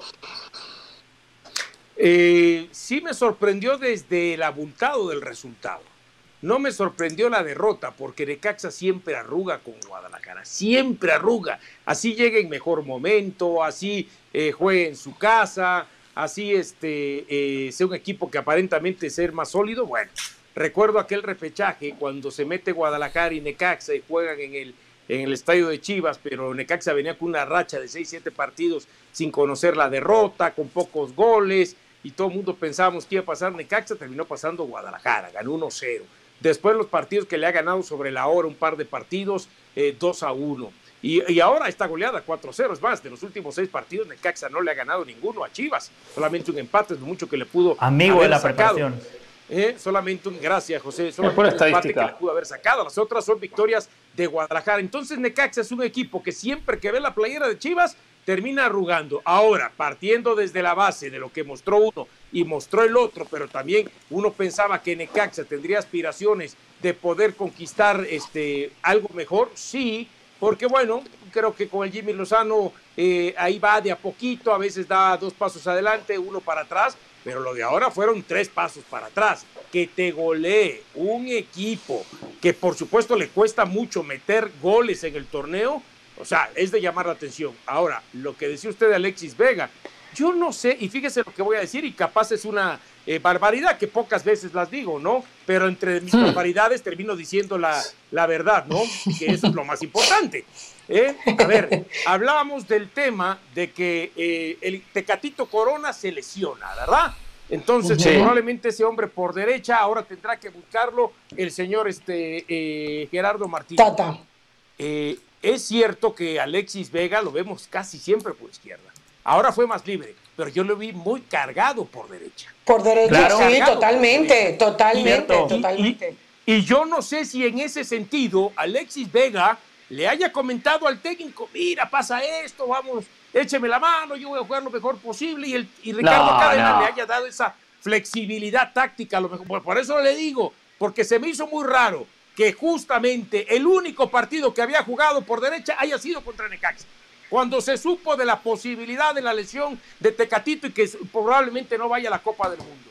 Y, ojo, ¿eh? a mí me sigue gustando mucho más Alexis por izquierda y a veces que se tira al centro que por lo que muestra por derecha. Pero en ese partido se vio bien por derecha Alexis Vega.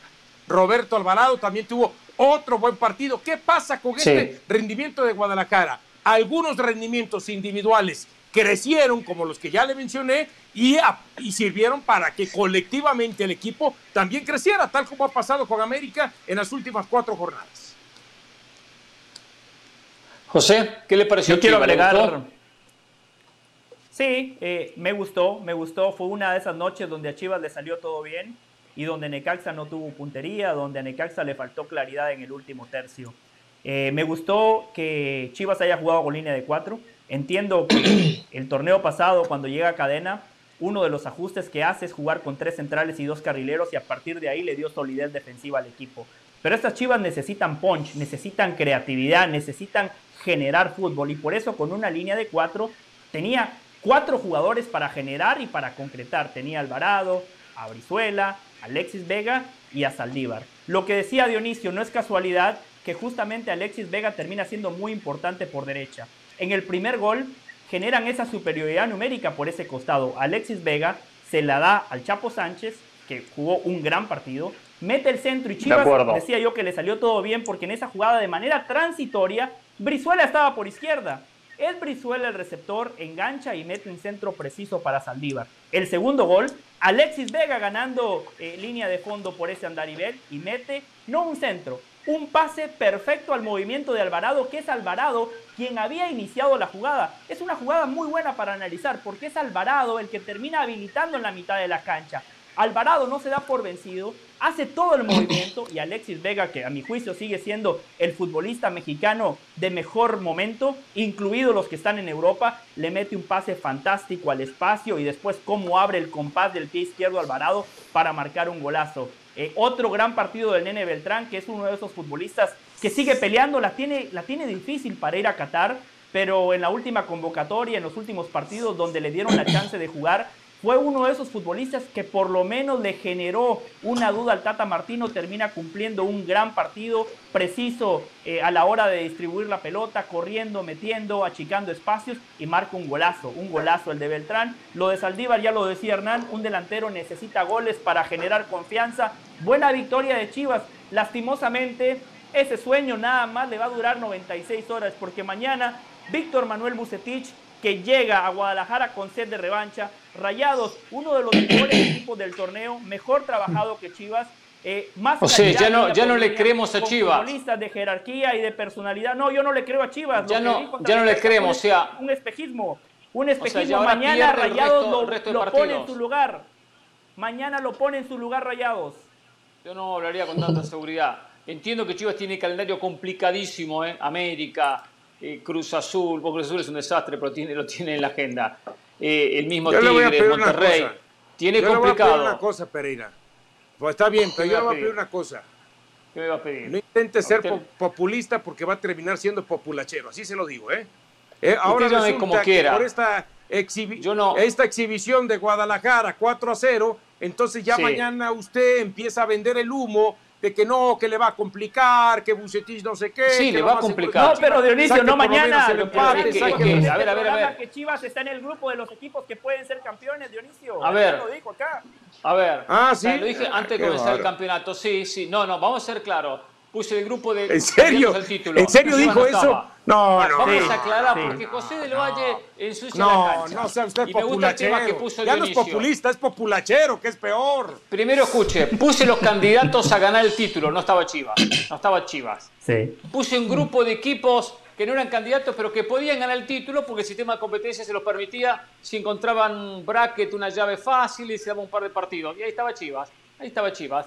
Pero el grupo de candidatos no lo puse, en el segundo grupo. Y, puse en el grupo los que no tenían posibilidades. Y ahí Chivas no lo puse. Eh, ahora, ahora, Estrada, este es un campeonato parejo y siempre ha sido parejo.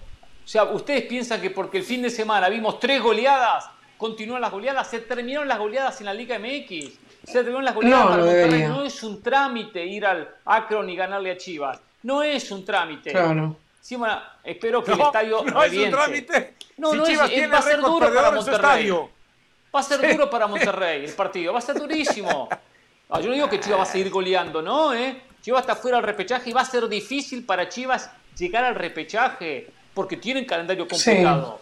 Yo no vengo a engañar. Lo que pasa es que, Hernán, ya habíamos visto. Porque lo disfruto en el fondo, lo disfruto en el fondo, lo que hace el Valle, lo que hace Estrada, que vienen a gozar sobre la derrota de Chivas gozar sobre el mal futuro de Chivas, predecir un mal futuro con una sonrisa de oreja a oreja. Carolina. bueno, hay otros que venden humo. No, este, Carolina, este Carolina, no quiero, no este quiero que hablen más ustedes dos. Este es un resultado que, que evidentemente... Yo manejo el no quiere que hable porque sabe que tenemos... Yo manejo el programa, ¿eh? adelante, Caro. Adelante, Caro. Dele, Caro, con todo. Dele, este fue un Apoye resultado usted a que nos sorprendió. A ver, este evidentemente fue un resultado que nos sorprendió porque Chivas no solamente no ganaba, sino que era un equipo que le faltaba contundencia.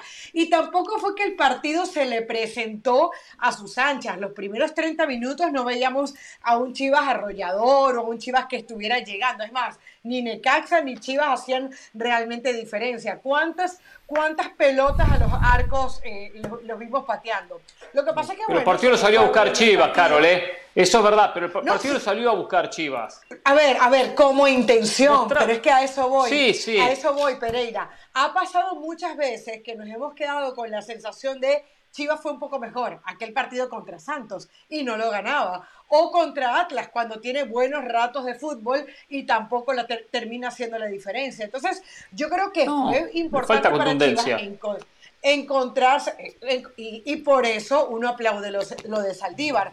También es bueno que a pesar de que Vega, yo coincido eh, eh, con lo de Vega, que eh, es el mejor jugador de la cancha, fíjate que Vega no marca gol. O sea, Vega te da asistencia, Vega lo cambias de lado, Vega corre todo, pero no marca gol. Y yo creo que al, final, que Vega no sea, que el equipo no sea Vega dependiente, es bueno para todos, es, bueno que haya marcado un Alvarado, porque aparte, ¿cuáles fueron los cambios con respecto al partido contra Atlas? Dos no fue que Cadena hizo un cambio radical, no, dos, que fue Lalo Flores y eh, Roberto Alvarado. Esos fueron los dos cambios que hubo en el equipo. Y, y sin embargo, Chivas supo responder. A ver, Chivas no es un equipo que uno se va a confiar y va a decir, ah, ahora es candidato al, al título o ahora seguro que se va a enrachar.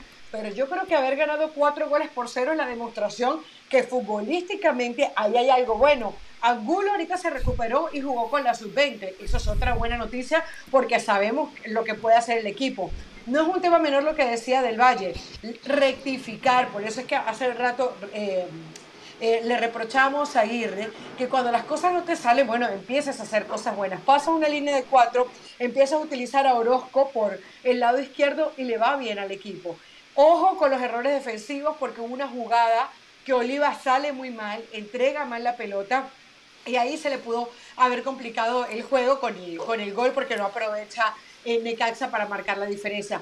¿Fue un super equipo? No, no fue un super equipo, pero por fin el resultado le hizo, o, la victoria, no hablemos del resultado, la victoria le hace justicia a un Chivas que tampoco era el desastre que muchos querían hacer ver.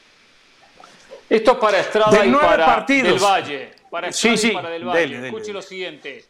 si Chivas hubiese tenido contundencia en este campeonato, era líder. Si Chivas hubiese tenido ah, contundencia en este campeonato, era líder. Ah, si mi abuelita apaguemos y vámonos. sería bicicleta. si mi abuelita tuviera ruedas, sería bicicleta, claro. Porque tiene muchos disparos.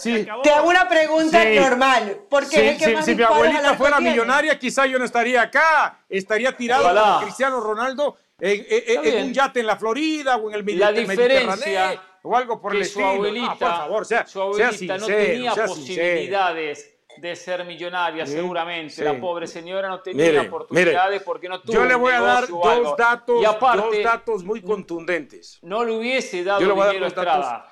Porque era, un yo le voy a dar Estrada. Pero, eso que yo le digo después, ahora lo voy a confirmar con cosas concretas. Concretas, pero es que lo escucho Estrada. Mire, está bien. Dos datos que son contundentes. Usted apuesta que no, es que el estadio de Akron es un estadio difícil, complicado. Bueno, de cinco partidos que ha jugado Chivas en este torneo, de este torneo, ha ganado uno. Yo sé. Nada más. no, no ha ganado un gol como local. No ha ganado ninguno. Creo que hizo un gol como local. Por eso, no ha ganado ninguno. Y el torneo pasado, de nueve partidos que tuvo en el Akron, no ganó mínimo en cinco.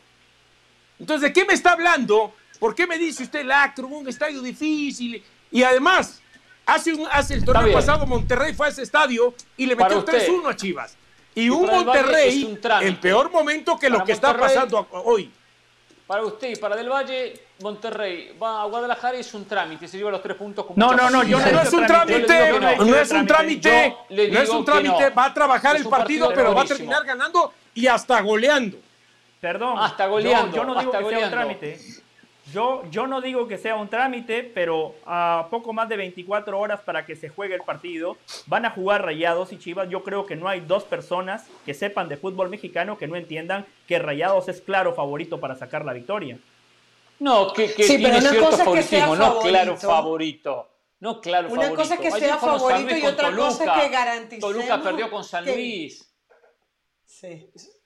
Está bien, pero, pero, pero, pero usted se va a las excepciones a la regla. Hay muchas. Hay Toluca, Toluca y San Luis juegan 10 partidos y usted sabe que Toluca debería de ganar mínimo 7. Bueno, pero perdió, hay muchos casos de, estos. Mire, mañana, mañana van a jugar dos equipos, dos equipos, Rayados y Chivas. Rayados tiene un técnico consolidado, un técnico con mucha experiencia. Chivas tiene un técnico para algunos en la mesa y para algunos en Guadalajara eh, un técnico desactualizado, ¿eh? para algunos en la mesa, ¿eh? Y, y, no, ellos usted. Y en Guadalajara también es su amiguito, perfecto, actualizado. Perfecto, perfecto, pero entre, ahora... pero, no, no, no, pero entre Bucetich, entre Bucetich y Cadena yo me quedo con Bucetich. A ver, Bucetich no está tan actualizado como el Arcamón, claro que no. Yo no estoy poniendo a Bucetich a la altura del Arcamón. Claramente le ha faltado reinventarse, pero entre Cadena y Bucetich, ojos cerrados me voy con Bucetich. Rayados tiene un guardameta de selección. ¿O va a ir línea por línea? ¿Va a ir jugador por jugador? No, no, no, no si quiere, si quiere, si quiere. Mañana hablamos del partido. Perfecto, perfecto. bueno, listo. Para, para mí Rayados es favorito, ¿para usted? Perfecto. Perfecto. ¿Y Yo digo que no es un trámite, que es un partido. no, le diga quién es favorito. Estamos hablando de favoritos. Olvidemos del trámite. Para usted, ¿quién es favorito? No tengo un favorito de ningún partido parejo. Ahora es un partido parejo.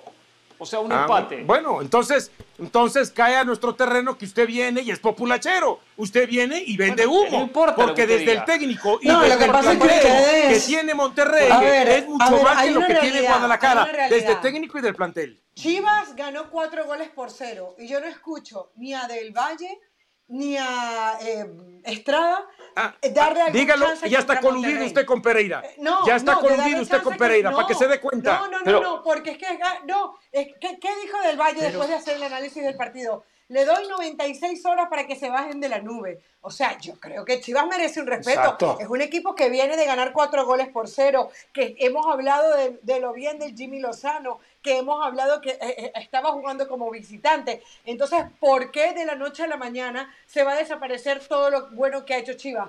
Porque enfrente está Rayados. Bueno, pero tampoco, sí, tampoco Rayados bien, pero, pero, no es una máquina. Tampoco Rayados el Real es una máquina Rayado. Yo lo que voy una cosa, yo lo voy a, lo siguiente. Empató 0-0 nadie, nadie en este campeonato le ha pasado por encima a Chivas.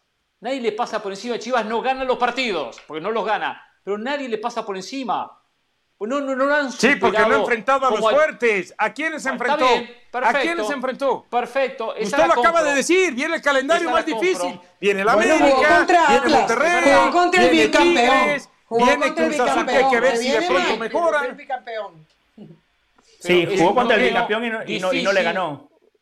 Difícil no le ganó, pasar y no le ganó y en su casa. Pero no perdió. Mira, pero le pasaron por encima. Es un campeonato Sí, pero ¿se acuerda usted con cuánto jugó Pachuca, si no me recuerdo ese partido? ¿Cómo? No me acuerdo. Me acuerdo. ¿Recuerda usted con cuántos jugó Pachuca ese partido? ¿En, qué partido hablan? ¿Pachuca Chivas? Y, contra el Atlas tuvo un hombre de más durante media hora y tampoco lo aprovechó. Sí, Murillo fue expulsado al minuto 42, todo el segundo tiempo con un hombre más Chivas. Ahí está. Ahora, Ahí está. decir una cosa de Chivas. No, no, no vengamos a vender humo, ¿eh? Esto no es venta de humo. Chivas, todos coincidimos que le ha faltado contundencia porque ha tenido llegadas un equipo que no tiene un goleador, la lesión de Macías, la ausencia de un 9, eh, porque Saldívar no tiene nivel Chivas. Eh, eso sido uno de los problemas que ha tenido Chivas en el, en el campeonato. ¿Cómo, Carol? Ormeño, que también llegó y fue más el ruido que se hizo por su llegada. Mozo llegó como el gran refuerzo y es más banca. Más Perfecto, banca pero, pero voy a lo siguiente. El problema principal para la mayoría Chivas no tiene contundencia, no tiene gol, que es un problema que arrastra hace muchos años. Por eso es el equipo que, uno de los equipos que menos goles tiene. Miremos la tabla, creo que si no, no es el peor porque está Atlas con 8. Ahora llegó a 12, creo, ¿no? Juárez con 8 y Chivas con 9. Juárez con 8. 9, 9, imagínense. A Pachuca con 8. Juárez con 8 y Chivas con 9. Pumas con 8, Cruz Azul con 8. Pumas Pumas tiene 10 goles, 10 goles. Y Cruz Azul tiene 12. Yo tengo este ah, sí, ¿eh? tiene razón. o sea que es uno de los peores. Solamente hay dos equipos con un gol, menos. Entonces, esos seis partidos que empató, si hubiese tenido contundencia, lo puede haber ganado. Lo cual hubiese sumado dos puntos más por partido. Seis Pero Hernán, le, puedo hacer un paréntesis. 12, más 9, 21. Por eso estaría líder. Por eso sería líder. Perdón. ¿Entiendes? Ese fue mi análisis. Sí. Está bien, pero a ver, ese mismo análisis, ese análisis profundo, ese análisis profundo aplica para Puebla. Puebla, un equipo que tiene muchísima generación. Si hubiese tenido más contundencia, sería primero. Y si sí. vamos con Pachuca, el equipo de Guillermo Almada, si tuviese más gol, sería primero. Entonces no podemos caer en eso. sí, sí, sí, Falta contundencia. Cuando hablamos de Puebla. eso va a. Oye, y, no podemos. Y digamos, y, además yo le agrego, José yo le agrego, en ese partido que Chivas empata con Juárez a cero, en ese partido que Chivas empata con León a cero. En ese partido que Chivas empata con Pachuca, Chivas teniendo uno más a, este, a cero. Y en ese partido que termina empatando con Atlas, con Chivas teniendo uno más, si Atlas, si Pachuca, si León y si Juárez hubieran sido más, más este, contundentes, pues entonces le ganan a Chivas. No, ese es el superanálisis profundo que hay que venir a hacer, claro, por supuesto. Sí. por eso lo digo, no venda Hugo Pereira. Lo dije antes de que arrancara el programa antes de que arrancara el torneo, perdón, eso quise decir, antes de que ah, arrancara el torneo. y hoy, y hoy, después de haber visto, después de haber visto nueve partidos de Chivas, lo puedo asegurar de manera mucho más tranquila. Sí, sé que esto es fútbol, conozco perfectamente el formato de competencia, pero Chivas tiene cero posibilidades de salir campeón. Cero chances. de meterse al repechaje, se mete en repechaje, usted tiene la bola, la bola de cristal. Repechaje, Repechaje podría, pero lo veo muy complicado por el punto que ustedes ya establecieron, el calendario. Fíjese de los próximos tres partidos. Quedémonos con los próximos tres partidos. Rayados, después Pumas. Para mí va a ser un duelo de necesitados porque Pumas y Chivas van a llegar en llamas ese partido. Y después se le viene Toluca. De esos tres partidos, si saca tres de nueve sería fantástico. Tres de y nueve. después se viene Tigres. Y, hoy, y después se está viene fuera, Tigres. Fuera de repechaje. Después se le viene Tigres y le falta el América, le viene el Puebla del Arcamón. Yo a día Cruz de hoy, Azul. todavía no me animo a decir que está fuera de repechaje, pero lo veo más afuera que adentro. Vamos a hacernos una pausa en Jorge Ramos y su banda. Vamos a hablar de Pumas y su goleada. Vamos a de lo que pasó en la segunda fecha de la Liga Española. Hablando de goleadas, goleó Barcelona, goleó Real Madrid, perdió el Atlético Madrid y vamos a estar en minutos también con León Lecanda, lo último de la máquina cementera. ¿Solo Diego Aguirre fuera de la institución o cortan la cabeza de alguien más? Volvemos en Jorge Ramos y su banda.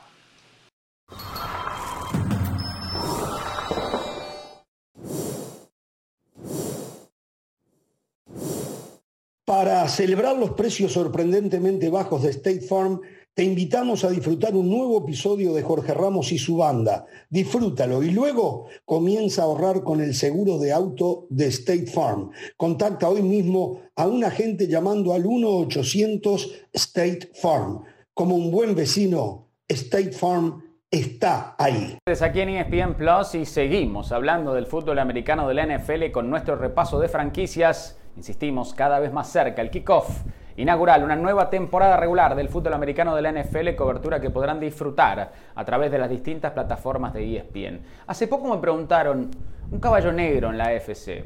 Yo no sé si llevar este equipo del cual vamos a hablar a continuación al estatus de caballo negro, pero sí creo que van a ver una mejoría drástica en el conjunto de los Jacksonville Jaguars. Atrás está en el espejo retrovisor el desastre que fue la estadía de Urban Meyer como entrenador en jefe del conjunto de Jacksonville. Yo soy de los que piensa que Trevor Lawrence es un talento generacional en la posición de coreback y entiendo que muchos de ustedes no lo vieron el año pasado porque no tuvo una gran campaña. Pero cuando llega Doug Peterson, una mente ofensiva que obviamente logró en su momento sacarle el jugo a Carson Wentz, que desde entonces ha tenido bastantes problemas, algunos entiendo alegan ese éxito cortesía de Frank Reich, pero también Doug Peterson tuvo mucho que ver. Creo que vamos a ver un ataque mucho más sincronizado por parte del equipo de Jacksonville, que además recupera a Travis Etienne, hay que decirlo, en la posición de corredor se perdió toda la campaña pasada después de romperse el tendón de Aquiles. Recuperándose de esa misma lesión está James Robinson. Si él está saludable, conformarían un gran dúo de corredores. Adquirieron talento en la posición de receptor para ayudar a Trevor Lawrence. Say Jones es un talento subestimado. Christian Kirk pagaron de más por él, sin dudas. Es un buen receptor, tampoco tengan dudas de ello. Creo que ellos dos, a la vez Evan Ingram, el ala cerrada, tiene muchísimo talento. Nunca ha terminado de explotar con los Giants, pero creo que van a mejorar este ataque del conjunto de los Jacksonville Jaguars. La pregunta alrededor de los Jaguars, que están en una débil división, que tiene un calendario benévolo y que por ende creo que van a superar los seis triunfos en esta próxima temporada, que no sería poca cosa para ellos. Pero la pregunta es si Trayvon Walker, primera selección general, yo creo que se estiraron a la hora de elegirlo a él, va a poder causar un impacto inmediato. Si esa defensiva que en su momento era apodada Saxonville, eh, cuando terminaron sorprendiendo a muchos de la mano de Blake Bortles y accediendo hasta un campeonato de la AFC, la realidad es que desde entonces la defensiva ha brillado por su ausencia y han sumado cierto talento de esa unidad, pero yo no sé si están listos ahora. Ahora bien, vamos a ver un mejor Trevor Lawrence, yo no tengo dudas. Tienen muchas más armas a la ofensiva, tampoco tengo dudas de ellas. Y creo que a veces subestimamos la dirección de un entrenador en jefe la carencia de caos a su alrededor, que parecía estar allí semana tras semana con Urban Meyer, cómo puede impactar positivamente a una franquicia. Lo vamos a ver de primera mano, creo yo, esta temporada con los Jacksonville Jaguars. Recuerden que la liga vive aquí en ESPN Plus y este domingo, 4 de la tarde, horario del este, 1 de la tarde, horario del Pacífico, el Real Madrid estará enfrentando al español. Ya se fue Casemiro, su salida es oficial. El Real Madrid, sin embargo, continúa paso firme en la liga y todos los detalles ustedes los pueden vivir por las distintas plataformas de ESPN.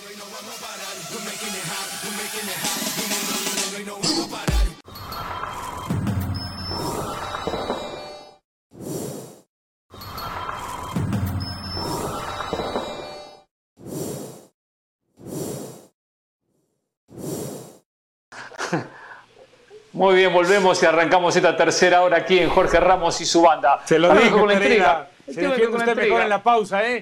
Se defiende Exacto. usted mejor en la pausa que aquí al aire, ¿eh? Ahora me dejaron con la intriga. A ver, ¿cómo defiende usted, Estrada, que se hace el gran defensor de las causas perdidas, eh, a Pumas, que ayer se comió cinco ante Santos? Pensé que Lilini renunciaba, ¿eh? Pensé que también, al igual que Diego Aguirre, dije, tipo va a renunciar. Y a conferencia, el muchacho acá está mi renuncia, hagan lo que quieren, si la acepta o no lo acepta. y dice, no voy a renunciar, no solo no voy a renunciar porque no puedo dejar a los jugadores que, que verse, no, no puedo dejar a los jugadores abandonados ahora. No voy a dejar a los jugadores abandonados ahora, Pumas es un desastre. Un desastre, era para dejarlos abandonados. Que no es abandonado, viene otro técnico.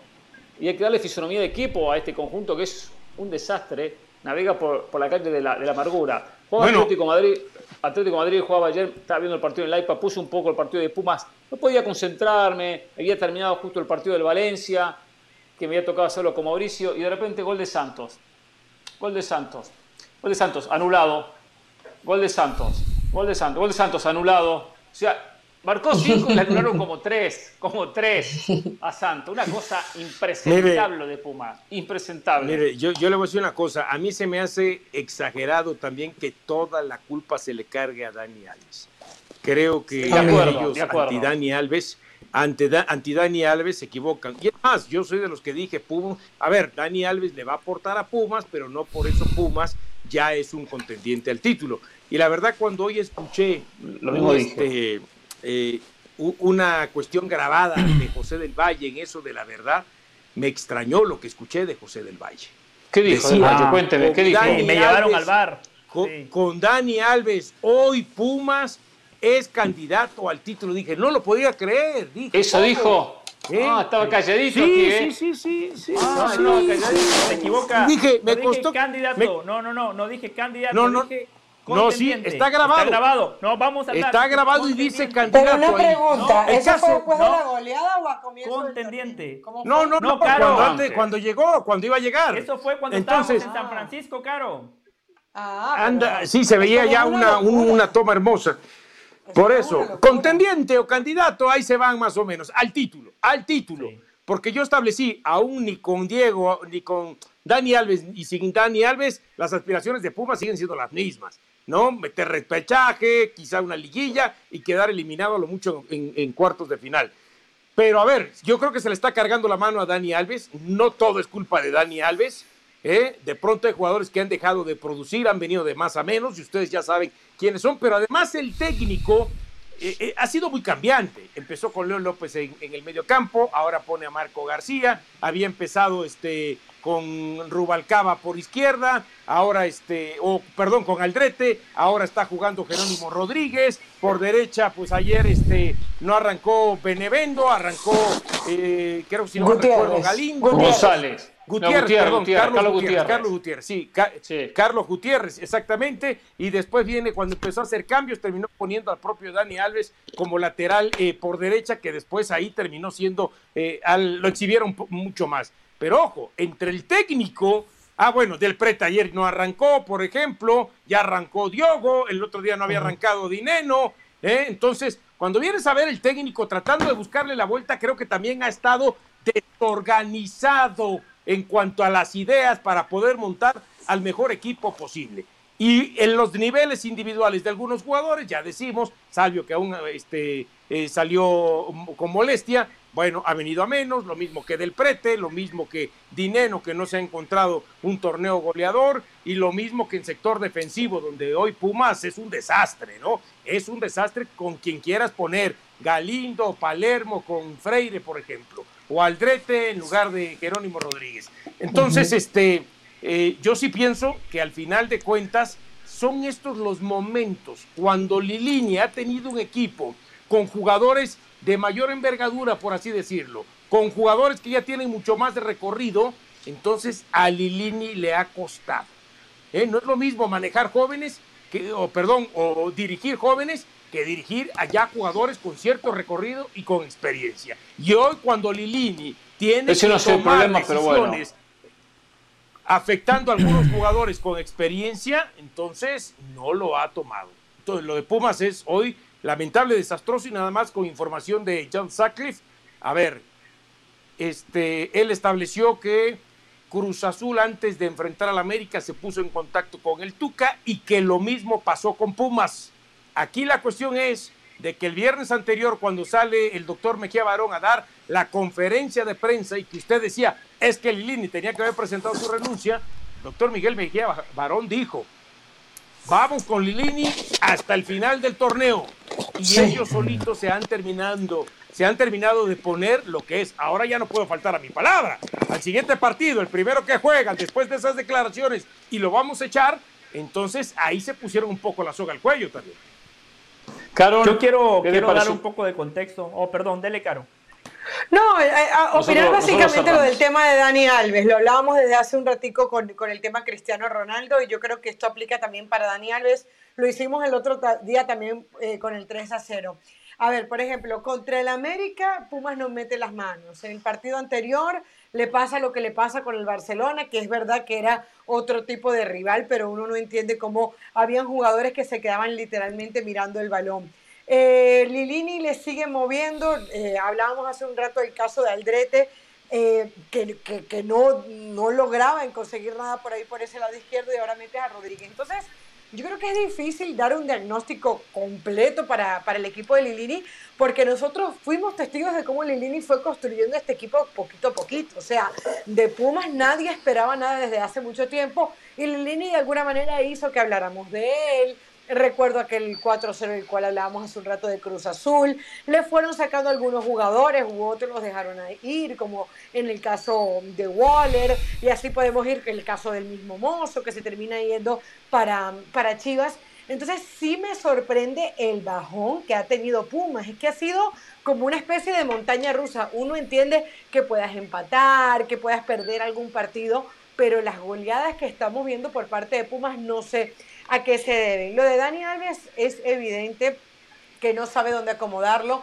Yo no voy a, aprovecharme aquí del momento. Yo coincidía con José del Valle, no sé si para candidato al título, pero sí para un equipo que fuera más protagonista. Porque, a ver, ¿cuál es la lógica que tú sacas? Tú decías, si Pumas ha logrado lo que ha logrado con lo poquito que tiene, teniendo un, jugador como Dani Alves, va a ser un salto de calidad mentalmente, la velocidad que te da por derecha. A ver, está bien que Dani Alves no era un jugador para jugar como titular en el Barcelona, pero le llegamos a ver muy buenos partidos a Dani Alves, que de hecho recuerdo que en algún momento comentamos que el Barcelona lo extrañó en la UEFA Europa League. Entonces, ¿Qué pasó? Una incorporación muy rápida, la altura, los 39 años le llegaron con todos, no lo sé, pero lo cierto es que lo ha intentado Lilini por todos lados, lo ha puesto como extremo por derecha, lo ha puesto como contención. En este mismo partido contra Santos lo termina cambiando de puesto y otra vez como lateral derecho y por, ahí, él llega la asistencia del único gol del partido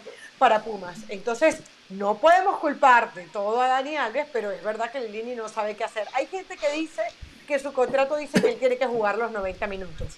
Lilini salió dentro de las cosas que respondió. Lo desmintió. Dijo que no había nada, así que lo. ¿Perdón? Sí, que lo desmintió, dijo que mentira. Mejía Barón. Sí, lo desmintió. Lo desmintió. No, no, no. Ah, eh, bueno, eh, tal vez Mejía Barón también lo dijo, pero Lilini, pero, Lilini también lo dijo. No, no, Lilini también lo dijo después del partido. Dijo, dijo, no hay nada que eh, establezca que él tiene que jugar los 90 minutos.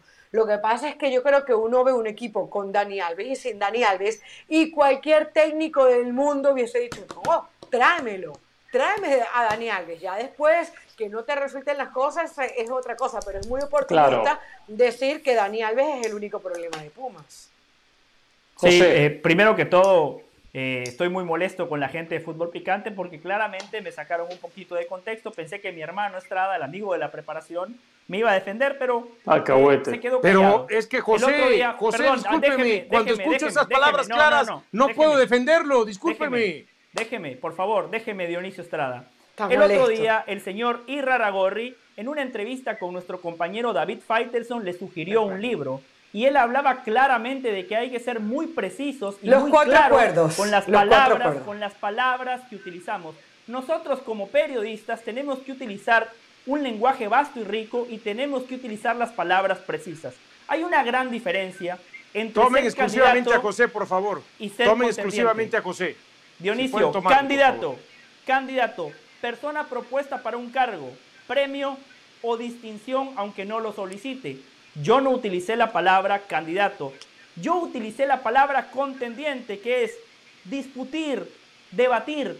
Yo pensé que este Pumas estaba para disputar, justamente por el argumento que utilizó Carolina de las Alas, que fue justamente lo que yo les dije esta tarde. Ellos preguntaban de Dani Alves, yo les dije no nada más Dani Alves, del Prete, Salvio, si con una plantilla inferior llegaron a una final de liga y a una final de CONCACAF, ahora con estos refuerzos, con un técnico que tiene más experiencia, con los refuerzos brasileños ya consolidados, con dinero que sigue siendo importante. Eso sí, dije, el único déficit, el talón de Aquiles es la portería. Se equivocaron al haber dejado salir a, Alfredo Talavera. Ese fue el argumento que yo utilicé. Ahora, hablando de Pumas, claramente a este equipo le ha faltado manejo de partido. En este torneo le ganaban 3 por 0 Solamente. y tenían un hombre de más. ¿Cómo? Lo dije en picante el viernes. Solamente, digo, o el día que estuve, no manejo el recuerdo. partido. pero el bueno. jueves. Sí. Perfecto, muy bien, eh, Dionisio Estrada. Contra León. Tenemos ganaban 3 a ustedes y 0. yo la misma lectura.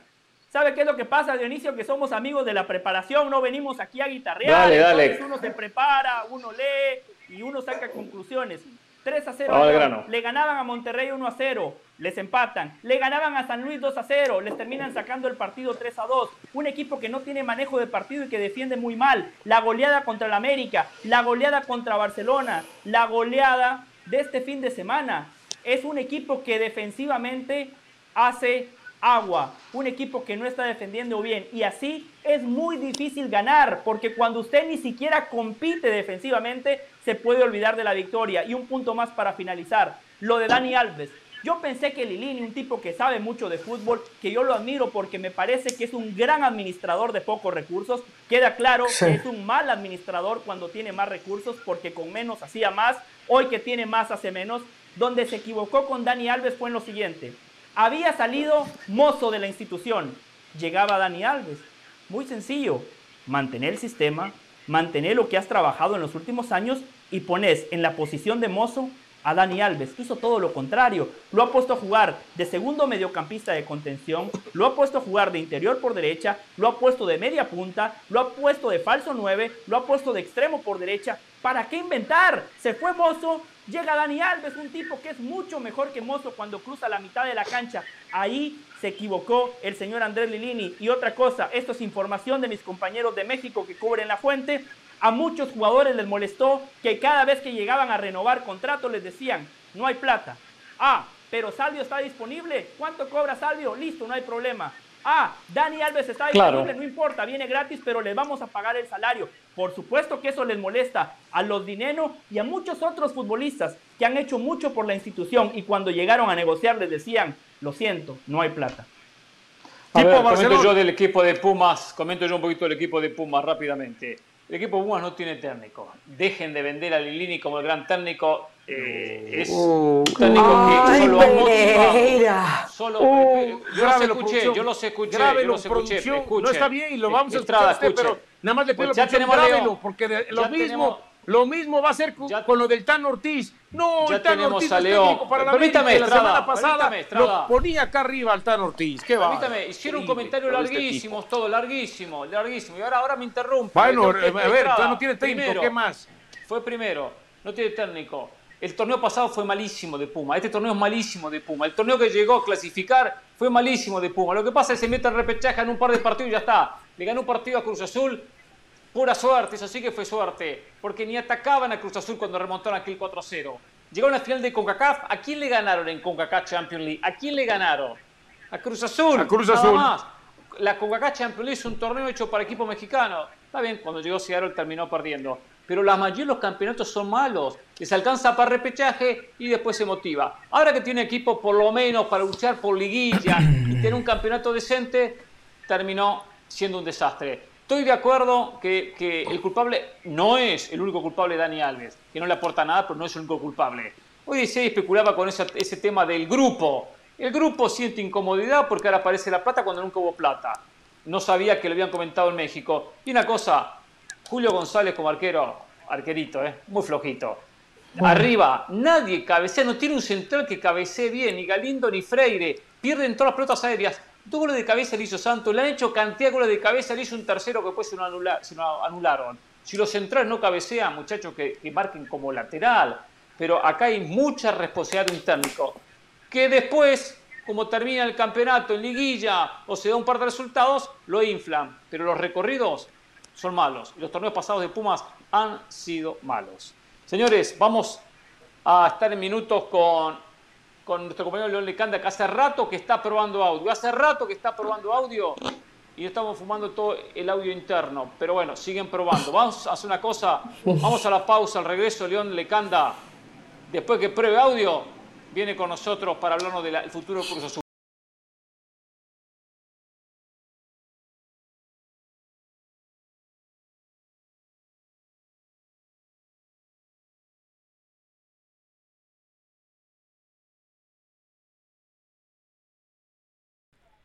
Criticó también. Julio González un arquerito, ¿eh? No, no, no, no, no, yo no lo critiqué, al contrario. Eh, el, que, dijo que, que se equivocó la directiva fue José del Valle, en dejar ir ah, está bien. Talavera, Talavera, lo salvaba siempre a Pumas. Talavera disimulaba los problemas defensivos, siendo figura en todos los partidos, especialmente en el primer campeonato de, no, de, de pero el error no va por ahí, Hernán, por favor. Eso lo dije en San Francisco Dionisio y esa uno, parte picante no la pasaron, eh, tendenciosos, esa parte es que uno. No la pasaron en picante, eh. Es uno de los errores que le mencioné mucho. Pero me voy con un periodista de verdad, un periodista con mayúscula, León Lecanda, que es un placer tenerlo aquí en la banda León Lecanda. ¿eh? ¿Qué tal, León? ¿Cómo te va? Bienvenido, ¿cómo estás? ¿Todo bien? lo que nos dijo no, mi querido Hernán, fantástico, gracias por la introducción, un abrazo grande, Caro, José, Dionisio. Eh, me queda muy claro que en esta ¿no? hay, que, hay que ser profesionales y hay que ser responsables con la información. Ha sido días muy difíciles ¿no? para reportear, sobre todo hablando de Cruz Azul, ¿no? hablando de selección mexicana, hablando de clubes como Pumas, ¿no? que de repente la situación se torna álgida y hay que estar ahí encima de la noticia. Hoy fue un día bastante tenso en la Noria. Hubo muchos aficionados que acudieron a las instalaciones del club a recriminar a los jugadores, a insultarlos, a amenazarlos incluso, superando, digamos, una barrera, una línea que no se debe cruzar.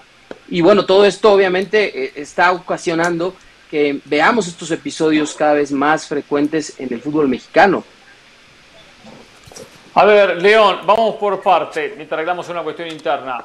Eh, primero felicitarte, fuiste el primero que diste la noticia que Diego Aguirre había sido despedido como técnico de Cruz Azul.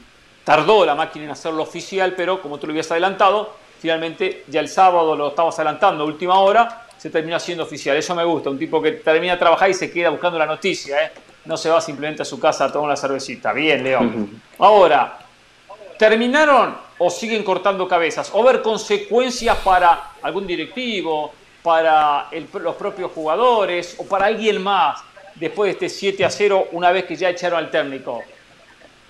No, yo creo que hoy pocos tienen garantizada la continuidad así de manera ciega, mi querido Hernán. Mira, empezando por el director deportivo, ¿no? Carlos López de Silane, es cierto, aceleró los procesos para traer a Alonso Escobosa, y también a Michael Estrada después de la salida de Jaime Ordiales a la dirección de selecciones nacionales varoniles, pero tampoco es que convenza del todo a la cúpula cementera. Nos referimos al presidente del club, Víctor Manuel Velázquez, y al consejo directivo que lo rodea. Y todavía se está analizando si van a traer a un director deportivo de primera línea, de más experiencia, para tratar de reestructurar el proyecto. Lo mismo pasa con otros, ¿no? Como por ejemplo Raúl El Potro Gutiérrez, Óscar El Conejo Pérez, Marco Antonio Sánchez Yacuta se van a quedar ahora al frente del equipo, pero estarán sujetos a resultados, ¿no? Si levanta el nivel Cruz Azul, se llega a meter a la liguilla a través del repechaje, bueno, probablemente pueda haber ahí continuidad, pero de lo contrario van a traer a un nuevo cuerpo técnico para finalizar este torneo o comenzar el siguiente. Y en cuanto a los jugadores, ojo, la información que reportamos el día de hoy, incluso desde ayer lo adelantábamos, ¿no? Esta derrota 7 a 0 con con América va a traer consecuencias muy serias en cuanto a la reestructuración de la plantilla. De entrada a mí me dicen se acabó la paciencia con Sebastián Jurado, se va a la banca, pasa de ser el titular a ser el tercer portero. Es muy probable que se la vayan a jugar con Jesús Corona por la experiencia, el liderazgo, por sacar el pecho a las balas en este momento, pero de lo contrario el proyecto es con Andrés Gudiño ahora.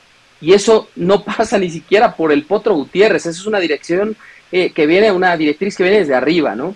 Y ahora también ¿Qué, saben los de arriba? Cata Domínguez y Rafael Vaca, porque analizan mandarlos a entrenar a la sub-20 o sentarlos. Digo, de arriba, ¿qué saben de porteros para tomar estas decisiones, para obligar al, Potro Gutiérrez a que tome esta decisión? ¿No es el técnico Mira, o el preparador arquero que tiene que tomar esta decisión y no Velázquez o sus amigos?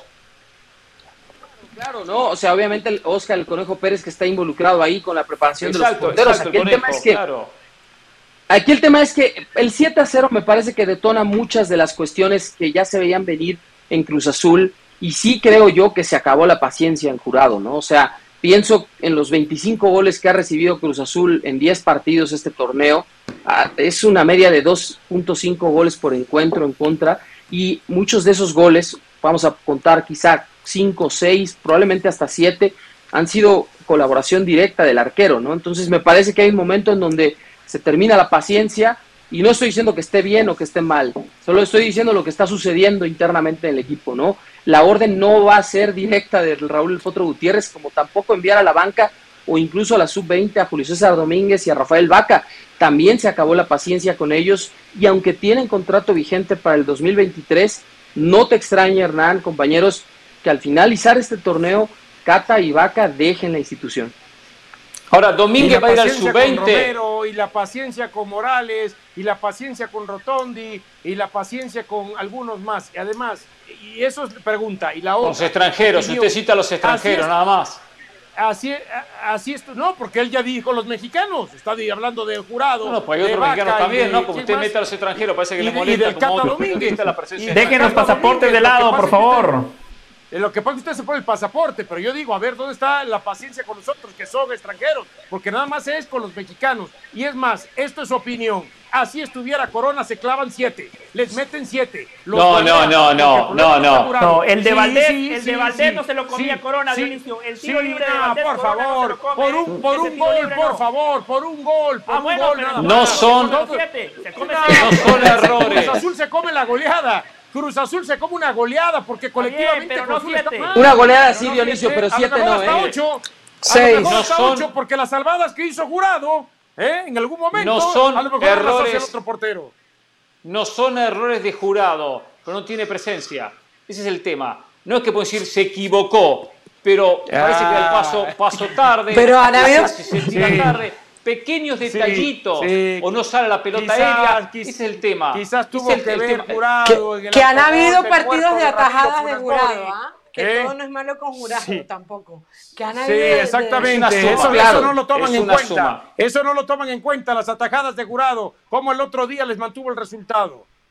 Bueno, a ver, eh, León. con ustedes. A ver, tampoco es justificar las decisiones, ¿no? Es simplemente que la consecuencia de una derrota así va a pasar por encima del cuerpo técnico de Diego Aguirre, Juan Berseri y Fernando Piñatares, que hoy acudieron por la tarde a recoger sus pertenencias y seguramente emprender el viaje de regreso a Uruguay. Esto va a pasar también por una reestructuración en el equipo y desde ahora en el once titular de lo que viene, ¿no? No quiero decir que tampoco sea bueno que se le impongan decisiones al cuerpo técnico, ¿no? Y menos si estás designando un interinato, pero también fue un interinato el del director deportivo eh, Carlos López de Silanes, que tampoco nada garantiza que se va a quedar. Ahora, lo que sí vemos nosotros es que no solamente es con los mexicanos, ¿eh? o sea, a ver Dionisio, hablas específicamente de varios jugadores, yo te puedo decir, lo más probable ya en un 95% de probabilidades que Ángel Romero no siga en Cruz Azul para el siguiente torneo, ni ha convencido el nivel del paraguayo, ni tampoco las pretensiones económicas, muy probablemente continúe su carrera en Boca luego eh, va a jugar ahí con su hermano. Luego está el caso, por ejemplo, de los dos elementos por los que vencen el contrato. Uno de ellos es extranjero, el peruano Luis Abraham. Además, muy, muy fuerte la, hoy el ataque directo ¿no? de los aficionados contra Abraham. Lo más probable es que la directiva no compre al peruano en cuatro y medio millones de dólares con Granada. Probablemente tampoco Alejandro Mayorga con Chivas en 2.8 millones. Y por ahí de repente hacer hueco con algunos extranjeros, ¿no? Apenas llegó Carneiro, apenas llegó Rotondi tendrá que haber cierta paciencia con ellos, Funes Mori, ¿no?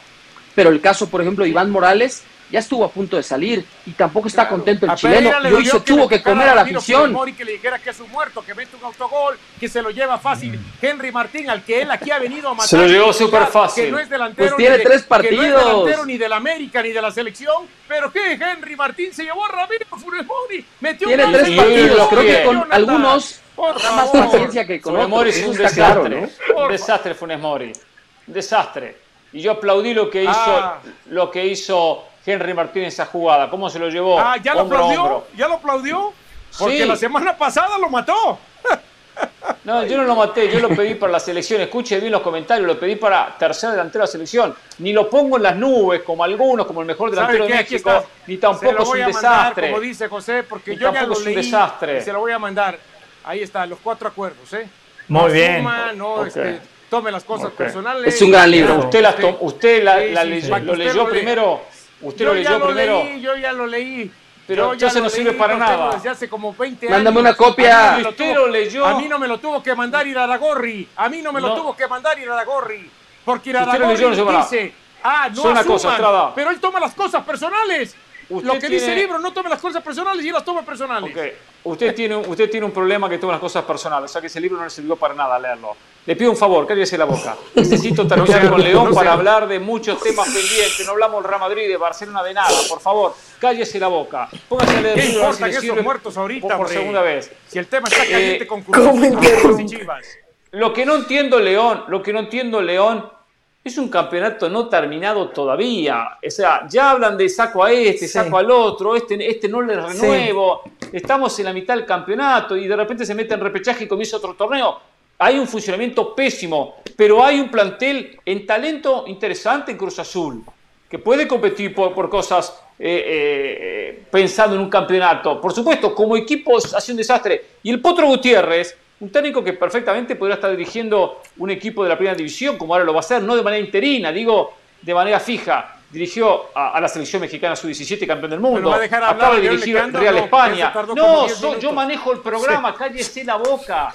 Cállese la boca, escúcheme, León y yo. para que hable León Lecando y usted sigue hablando. Yo le estoy haciendo la pregunta, le estoy haciendo una pregunta. Estilo Estrada, esas preguntas interminables, esas preguntas con mucha elaboración. Eso no, será estilo Ramos.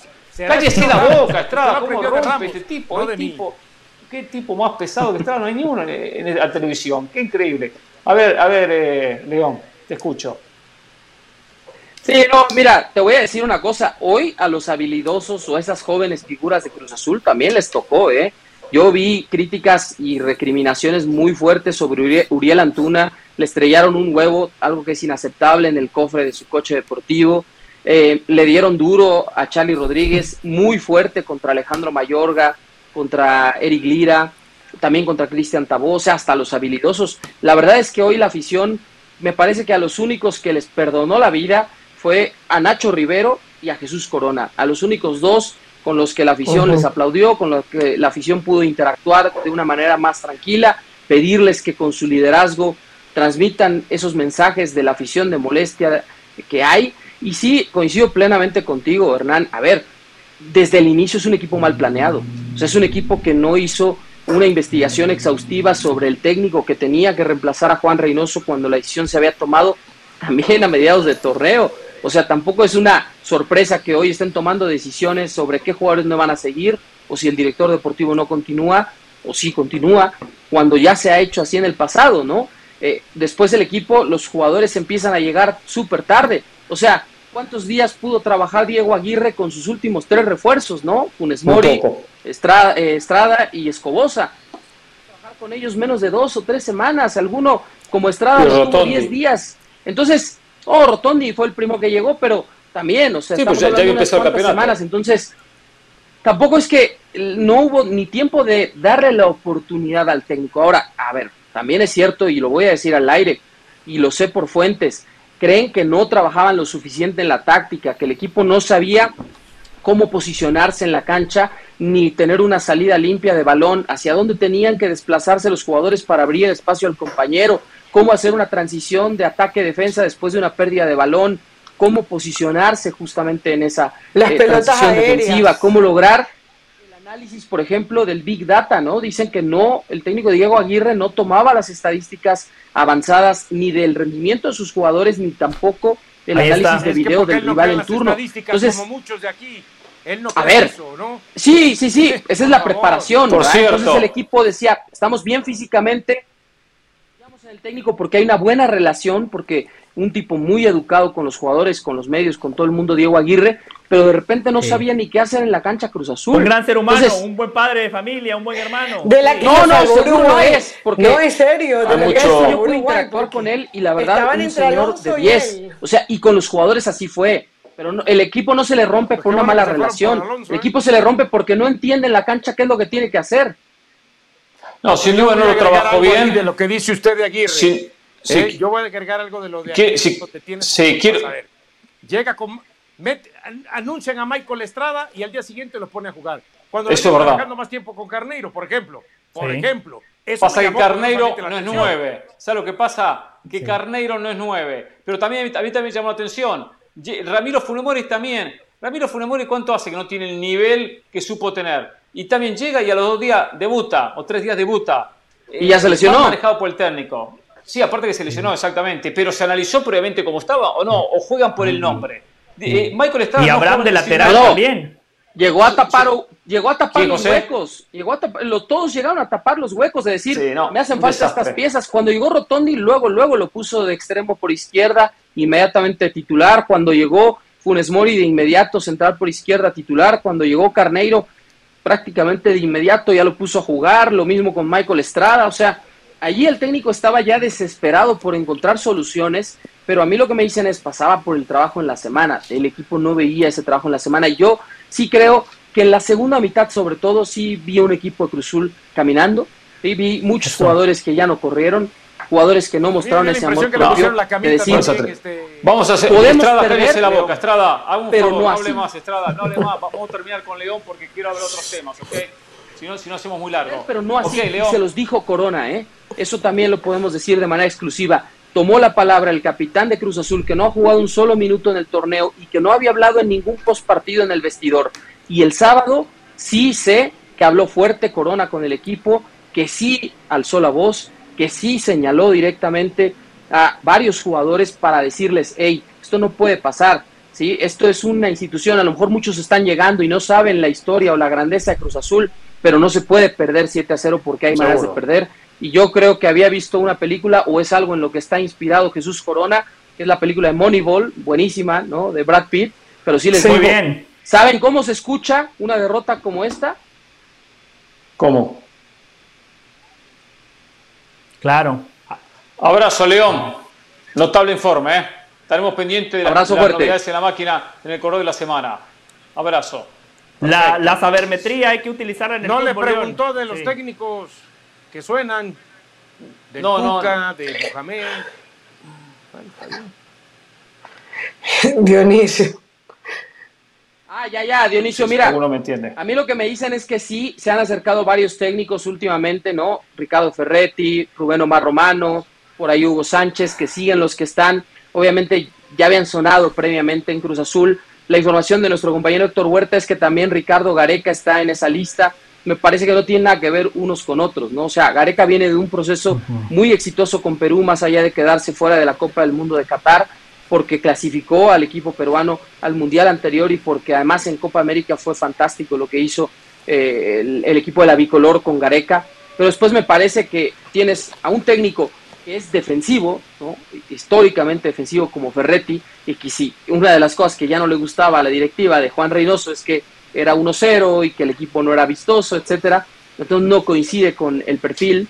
Y luego tienes a dos técnicos que con todo respeto, y además yo estimo mucho a mi compañero Hugo Sánchez, pero lleva muchos años fuera del fútbol, no sé qué tan actualizado puede estar, y es el mismo caso con Romano, ¿no? Entonces yo no estoy tan convencido, primero, de que esta lista de ellos vaya a salir el nuevo entrenador de Cruz Azul, ni tampoco de que específicamente en los casos de Hugo Sánchez, Tuca Ferretti o el mismo Rubén Omar Romano puedan levantar el barco. ¿eh? Con Gareca es otra historia. Yo creo que si van por un técnico como Gareca, ahí sí dándole oportunidad de construir bien el equipo, podría Cruz Azul tener otra historia. De todos el mejor eh, Ricardo Gareca, lejos. Eh, pobre Romano, siempre el nombre de Romano, parece automático. Romano no sé cuánto hace que no, dirige, eh. Añares que no dirige, pero bueno. Ahora sí, abrazo, León. Un abrazo fuerte, cuídense mucho. Vale. Hernán. No, yo porque no hablamos del Real Madrid, porque no hablamos, permítame, porque no hablamos del Real Madrid, del Atlético Madrid, no hablamos del Barcelona, tenía pendiente, no hablamos del PSG. Igual no sé por qué me caliento cuando mañana viene el Ramos y hablamos de todos los temas del fin de semana. mañana es lunes bis. Sé por qué me caliento. Hoy es la parte del lunes, mañana parte, eh, lunes parte 2. Lunes parte 2. Continúa el lunes. Carol. Exacto, continúa el lunes. seguimos hablando. Tiene 48 horas, no 24. Exacto, hablamos de lo que pasó con Real Madrid, con Barcelona, que quería hablar, pero bueno, se nos ha ido el programa. Eh, sí, Carlos. Y con el anexo del bar, y con el anexo del bar, eh, Hernán. Mira, una cosita. Sí, el bar eh, interrumpe todo, el bar es una cosa. Lo de, lo de Rogelio Funes Mori, lo de Rogelio Funes Mori parece que es más grave o es más grave de lo que se pensaba. Ramiro, Ramiro, se había hablado, Ramiro. eh, no, no, no, no, Rogelio. Estoy hablando de Rogelio, Ah, de- Monterrey. el delantero de ¿Del Monterrey, delantero? correcto. Del, de- Ah. del delantero de Monterrey, correcto. Eh, ¿Se acuerdan que había una lesión supuestamente que tenía de dos semanas? Pues acaba de llegar una información eh, que diversas fuentes le confirmaron a ESPN que sería hasta por cuatro semanas lo de Rogelio Funes Mori. Esto evidentemente pensando en el Tata, en los partidos contra Paraguay, Sí, contra por supuesto. Perú, eh, contra Colombia, así que y en el Mundial. digo, eh, al final el único que va sumando y sumando puntos es Henry Martín. Eh, Dionisio, no, no Pereira, lo escuché. No lo escuché, no me, no me cambie el tema, no lo escuché. Con un tema, ¿no? El campeonato termina el 2 de octubre. El campeonato termina el 2 de octubre. Eh, un equipo va a clasificar eh, eh, Ah, ya, ya, como ya, tal, sí, etapa sí, regular. Sí. Claro, uno piensa que Monterrey va a clasificar, pero se imaginan que entra el repechaje Monterrey y pierde el 5 de octubre que ha eliminado o el 7 de octubre que ha eliminado. Digo por lo que hay para el Mundial, todos hablamos faltan 90 días, pero ese último mes, si mi equipo está eliminado, no tengo competencia, hago referencia por el caso Funes Mori, ¿no? Son cuatro semanas, ah, faltan tres meses. Si faltan tres meses, pero hay un mes que de repente no hay actividad, o mes y medio, hasta mediados de noviembre Claro. empieza el Mundial. Ojo con esto. Que eso puede ser bueno y puede A ser ver. malo, porque es bueno para, Claro. para ciertas cosas, pero puede ser malo si no has marcado goles. ¿Cómo, cómo Yo dices que tienes lo veo como malo. A ver, pero Yo, lo veo como malo. Yo, quiero porque si- pensar- si, mi equipo un yo no mes y sé, medio yo- antes del Mundial Sí. queda sin competencia, mi equipo, estoy un mes y medio sin jugar Pero al fútbol. Es mucho bien. tiempo. Pero ojo, ojo, pero a ver, tiene sus pros y sus contras. Supongamos Monterrey que tiene muchos seleccionados, porque Sí. está Gallardo, porque está Moreno, porque puede estar Aguirre, porque está Funes Mori, eh, porque pudiera estar Pizarro, por ejemplo. Sí, Eh, sí, lo conocemos, Por sí. mencionar algunos. Sí. Bueno, no, sí, pero hay que poner, usted los conoce, perfecto, lo felicito. Pero a veces Gracias. la gente, este, Dale, vaya al grano, deje de dar sabe vueltas. Perfectamente cuáles son. No, pues es que usted, usted me interrumpe. Yo estoy hablando, ya estoy enfilado Sí, y pues, sale usted, lo conoce. ya sabemos los jugadores, resuma, vaya al punto. Eh, Pero toda la gente no lo conoce. La gente que nos está viendo, a lo mejor muchos no los ubican todavía. Estoy poniendo ese ejemplo. ¿Por Qué. Porque si el equipo queda eliminado, tal como usted dice, el 5 de octubre, esos jugadores sí pueden tener un periodo de 10 días de vacaciones y reportar antes con la selección mexicana. Y entonces el Tata Martino ahí les ve el beneficio, los tiene antes. ¿eh? Sí, es mejor que aparentemente eh, los equipos esos lleguen a la final Bueno, para que el día es 30 igual- de octubre, 31, que acabe, que acabe el torneo, ¿eh? entonces estos jugadores se reportan inmediatamente a la selección. Yo creo que por todos lados le veo un beneficio, más que contras. Yo digo, por- yo decía por Funes Mori, porque si Funes Mori no juega las próximas cuatro semanas, el campeonato está cerca de terminar. Simplemente eso. A ver, eh, lo hago porque lo, lo prometí, porque la verdad que no le daría más oportunidad porque se quiere apoderar del programa y quiere apoderarse del programa.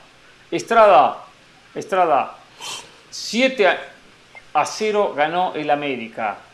¿Qué le generó? ¿Qué pasó? ¿Cómo usted analiza este 7 a 0 histórico del América ante Cruz Azul? Tuve que escuchar su comentario porque no, no estuvo en la primera hora usted.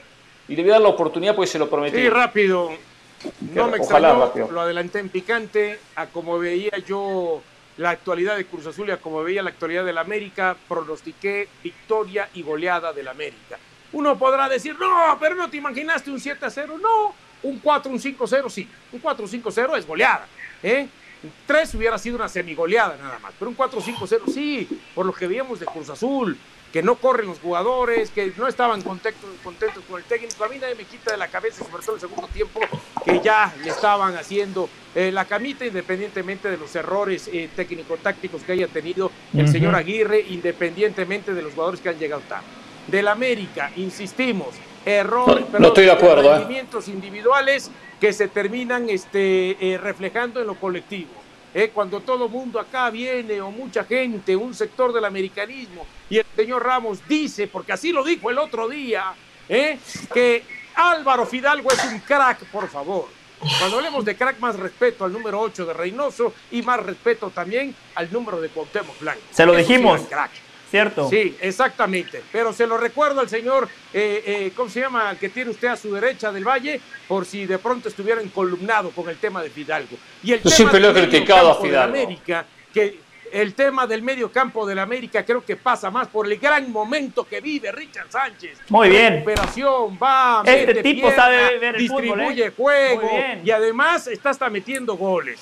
Después lo de Sendejas por derecha sigue siendo realmente muy bueno. Yo no sé el Tata Martino cómo va a justificar ahí Antuna o Orbelín teniendo la posibilidad de llevar a Sendejas. Después lo de Henry Martín, que en las últimas dos semanas en Jorge Ramos y su banda lo vilipendiaron, lo manosearon, lo insultaron, le llamaron de todo, le dijeron que no era un, eh, eh, no era un jugador de mundial, que no era un jugador de la selección, que no era el delantero para el América. Bueno, no a ver, no solamente mete goles, está dando asistencia, está pasando un gran momento eh, Henry Martín. Entonces, todos esos, lo de Luis Fuentes por el sector de la izquierda, que parece que tomó un tercer aire realmente muy bueno, todo eso cuando lo juntamos, cabecita que empieza a meter más goles, más allá que todavía hay que exigirle más en el juego colectivo del equipo, lo de Valdés hay que exigirle más en el juego colectivo, pero muy bien, todos esos rendimientos individuales los empiezas a amalgamar y vemos el rendimiento colectivo que tuvo América, que le pasó por encima, que humilló, masacró, pisoteó, hizo lo que quiso, lo hizo papa al equipo de Cruz Azul. ¿Algo más? No, está bien, perfecto. Eso es lo que comentamos y coincidimos. Conocimos en lo que dice Dionisio Estrada. A ver, señores, cambio el tema. Cambio un poquito el tema. José El Valle nos comentaba casualmente, y después, porque no vi el partido, eh, de lo del buen, la buena sociedad es que en el fútbol francés mostró el Paris Saint Germain en esta victoria ante el Lille por 7 goles contra 1. Un gol a los, a los 20 segundos, sacando del medio. Eh, eh, una jugada muy preparada y muy bien culminada por Mbappé. Oh, menos de 20 segundos, fueron 8. O menos, 8, segundos. Exacto, 8 segundos, es verdad, es verdad. El más rápido del PSG y el más segundo más rápido en la historia de la Ligue 1. Se notó entre Neymar y Mbappé una sociedad que eh, se abrazaban, se sonreían, se agradecían cuando se metían asistencias y, y uno de los dos terminaba definiendo. Hizo tres Mbappé y dos Neymar. Sin duda, José Galtier está haciendo las cosas muy bien. De repente no son tremendos amigos Neymar y Mbappé de la noche a la mañana, pero por lo menos volvió la comunicación lógica que tiene que existir un equipo en el campo de juego. Usted justamente fue el aire y lo, resaltaba. Después observé los goles y casi muchos participan. Messi no estaba con polémica con uno o con otro que participa también de muchos de los goles. Pero Galtier le está dando algo que decíamos del arranque del campeonato con Carolina gana por contundencia, le pasa por encima a los rivales. Creo que uno le exige a un plantel tan competitivo con tanto talento individual. ¿No es cierto, José? Sí. Sí, Galtieres como yo, Hernán no para de trabajar. Mire, mientras estaba la discusión, le confirmo. El miércoles Giovanni Savares en Jorge Ramos y su banda. El jueves José Carlos Van Ranking. Carolina está trabajando con Seattle Sounders. Sí, Hernán, estoy de acuerdo. Yo le doy mucho mérito al técnico, a Galtier. Porque ojo, ojo, lo de Gio, lo de Gio lleva, lleva mi influencia. Lo de Gio lleva mi influencia, ojo.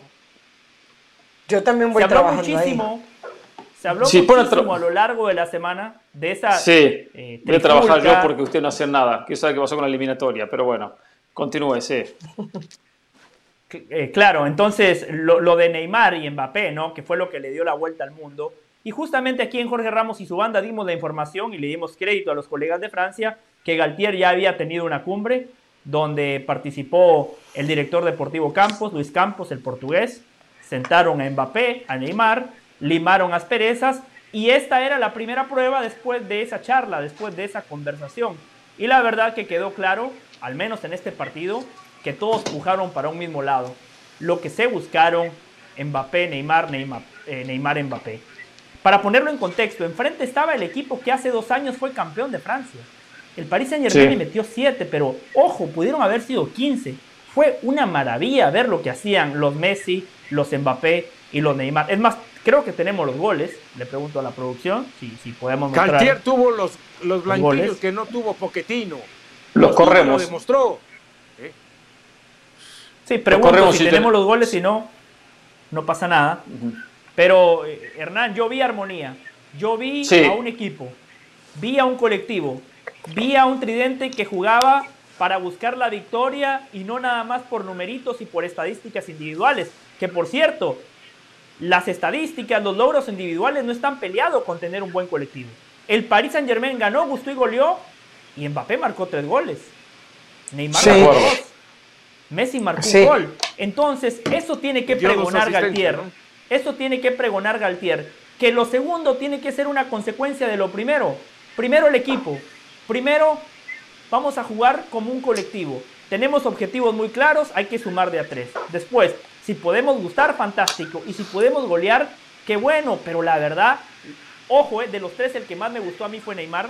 Lo dije la semana pasada. El hecho de que a Messi y a Neymar los hayan dejado fuera de la lista de 30 para el balón de oro, lo único que ha hecho es motivar a estas dos bestias.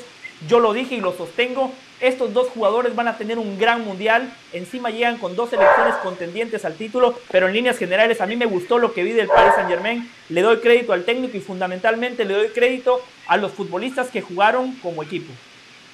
Carolina, ¿tuviste yo, oportunidad creo... de ver algo de, algo de España? Sí. Ah, ah, de España también, de España también, pero lo que te iba a decir de este partido, que también vi un, buen rato, terminando el primer tiempo, hay una pelota en la jugada de Neymar, lo que pasa es que los highlights no se ven, pero hay una ah, en la pelota del, del, gol de, del gol de Neymar, en el cuarto gol, la pelota viene de haberla perdido Mbappé. Otro, si los problemas fueran tan así como, como, como, como son, no va a ir. Ahí está, ahí están los una De las cosas que, una de las cosas que vimos fue el sacrificio constante de los tres jugadores. O sea, no es solamente aquí está Mbappé, Neymar y, y Messi para llegar y marcar goles. No, corriendo, sacrificándose, buscando el balón, haciendo el pressing. Ese cuarto gol de Neymar llega por una pelota que, que pierde Mbappé. Neymar la rescata, arma toda la jugada y a partir de ahí marca el gol y ni hablar del tema de las celebraciones. Ojo, el Lille en los primeros minutos tuvo un par de oportunidades, Donnarumma respondió muy bien, así que, a ver, todavía no es para tirar cohetes y decir ya es campeón de la Champions, pero uno le pedía a este Paris Saint Germain que por lo menos en la liga convenciera, que por lo menos en la liga hiciera la diferencia, que el tridente mágico apareciera. Estamos hablando que de los siete goles, seis fueron del tridente mágico. Entonces, mientras todos marquen, mientras Neymar marque, Messi marque, Mbappé marque, el equipo va a estar contento. Hablar del trabajo de Hakimi, que fue muy bueno, Sergio Ramos participando, Nuno Méndez también por ahí, Berratti. Yo creo que por fin esto está teniendo forma de equipo de fútbol. Es verdad, de los tres rivales que ha tenido y que ha goleado, yo creo que este es el primero realmente serio, es la primera prueba dura, pero ganarle a ese rival siete goles por uno como visitante siempre es importante. Sí, la Champions es otra historia. Juzgaremos la temporada a través del título que consiga la Champions o que no consiga, pues sin dudas es la obligación de este equipo. Pero por lo menos deja buenas sensaciones. Un conjunto que está pasándole por encima, cuarta goleada, tercera en la liga, la otra Supercopa francesa eh, a rivales inferiores. No sufre como sufría con Pochettino en el campeonato pasado. Perfecto. Eh, Estrada, ¿quería agregar algo eh, para pasar un poco a España de esto cortito o no tiene nada para decir? No, no, no, no, no, no, no, no. A ver, yo, yo, a ver, en la semana pasada o antepasada hablaba. ¿Sí o no? Y creo que usted estaba, está así, está, no sé, no, sí. yo encolumnado en el aspecto de, de, bueno, es que para no irme tan largo, pero si usted me interrumpe, me tengo que ir más largo. Y si del Valle me interrumpe, más largo, ¿no? A ver, eh, decíamos que el que tenía que tomar la iniciativa para agarrar y sentarse y marcarle la cancha a Neymar y al propio este, Mbappé era el técnico.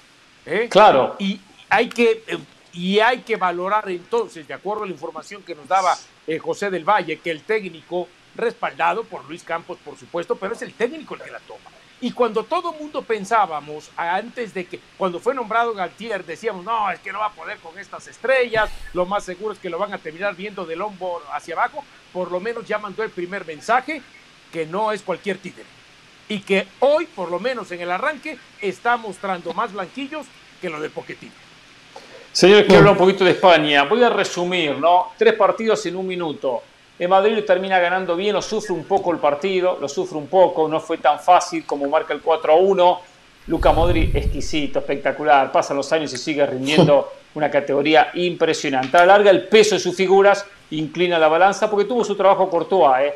tuvo su trabajo. Barcelona tuvo que ir al banco de suplentes con Rafinha, con Ansu Fati para cambiar un partido que con el 1-1 no podía, ¿eh? no encontraba la vuelta. Del banco suplentes aparecieron los goles y las respuestas y después lo liquidó. El Atlético Madrid, la historia de siempre, cambia la liga, cambia el año y tiene problemas. Para ganarle no es fácil el Villarreal. pero le costó muchísimo, generó muy poco y el Villarreal lo termina eh, complicando. Lo esperaba, le metía pelotas largas, le hizo daño y le ganó 2 a 0 en el Wanda Metropolitano. Al fin y al cabo sigue mostrando el Atlético que está ahí, pero a la hora de la verdad deja puntos que el Barcelona y que el Real Madrid terminan, sumando. Falta mucho, por supuesto. Claro, esto recién comienza, pero ya hay sensaciones de los tres equipos. Miren qué poder de síntesis de tres partidos. A ver, José. el Real Madrid no es espectacular, pero es un equipo con ideas muy claras, un equipo que por momentos cuando sufre sabe sufrir y es muy contundente.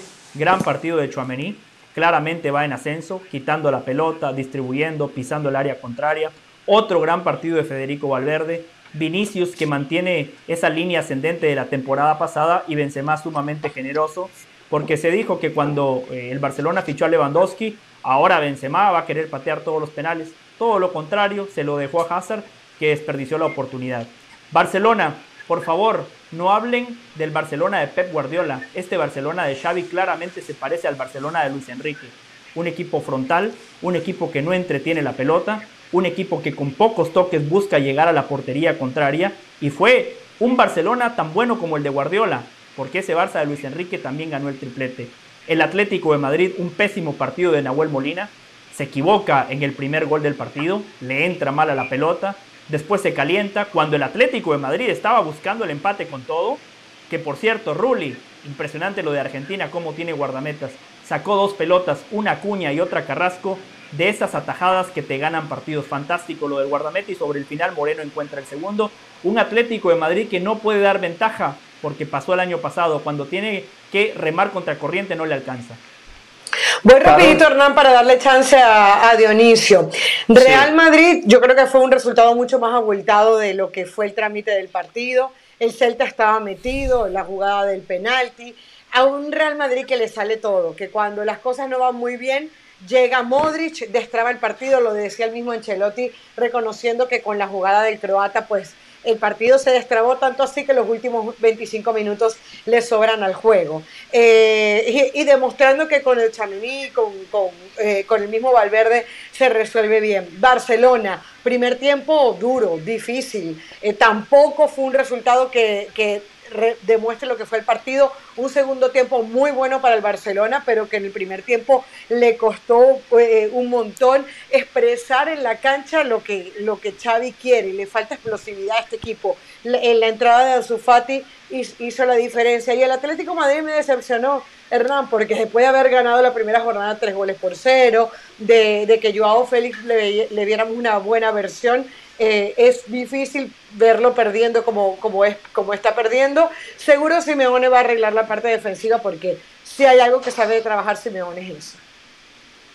Estrada, cierra el programa. El, el Real Madrid ganando a los Real Madrid, sin lucidez, sin brillantez, pero siendo efectivo, es más desde el, desde el resultado más tranquilo que lo del Barcelona, porque al primer tiempo se va 2-1, a los 10 minutos consigue el 3-1, al minuto 66 ya estaba esto 4-1 y no lo sufre como si lo sufre Barcelona, que tuvo que esperarse hasta el 65 para poder conseguir el gol de la diferencia, después al 70 amplía 3-1 y, desde ahí, ¿no? Barcelona coincido con José y creo que yo también lo había establecido acá, no lo veo un equipo de un fútbol elaborado, de mucho toque, al contrario, mucho más vertical y lo de Atlético de Madrid para mí es sin palabras, es la verdad. O sea, es increíble que este equipo y que eh, no funcione y que el Cholo Simeone pues no lo haga funcionar como suele hacerlo funcionar. Para mí un equipo chico, para un entrenador por lo menos de ambiciones chicas. Bueno, los dejo señores. Esta noche no se pierdan picante. Pereira calladito, no se lo pierdan. Pereira va a estar calladito. Señores, hasta mañana. Mañana volamos. Buen viaje, Carolina. Ya preparé Gracias. todo. el Te espero. Van ranking el jueves. Consígueme una camisa. Consígueme una camisa de Portland. ¿Qué número quiere? ¿Le gusta la 10 o la 23? ¿Qué número le la gusta? 23, la 23, la 10, la, 10, sí, la 10. La, compra, la 23 de Cuauhtémoc Blanco. 23, ah, listo, Carlos. Si nos manda algo, si nos manda algo para nosotros, de nada. Después, acuérdese de, de acercármelo, ¿eh?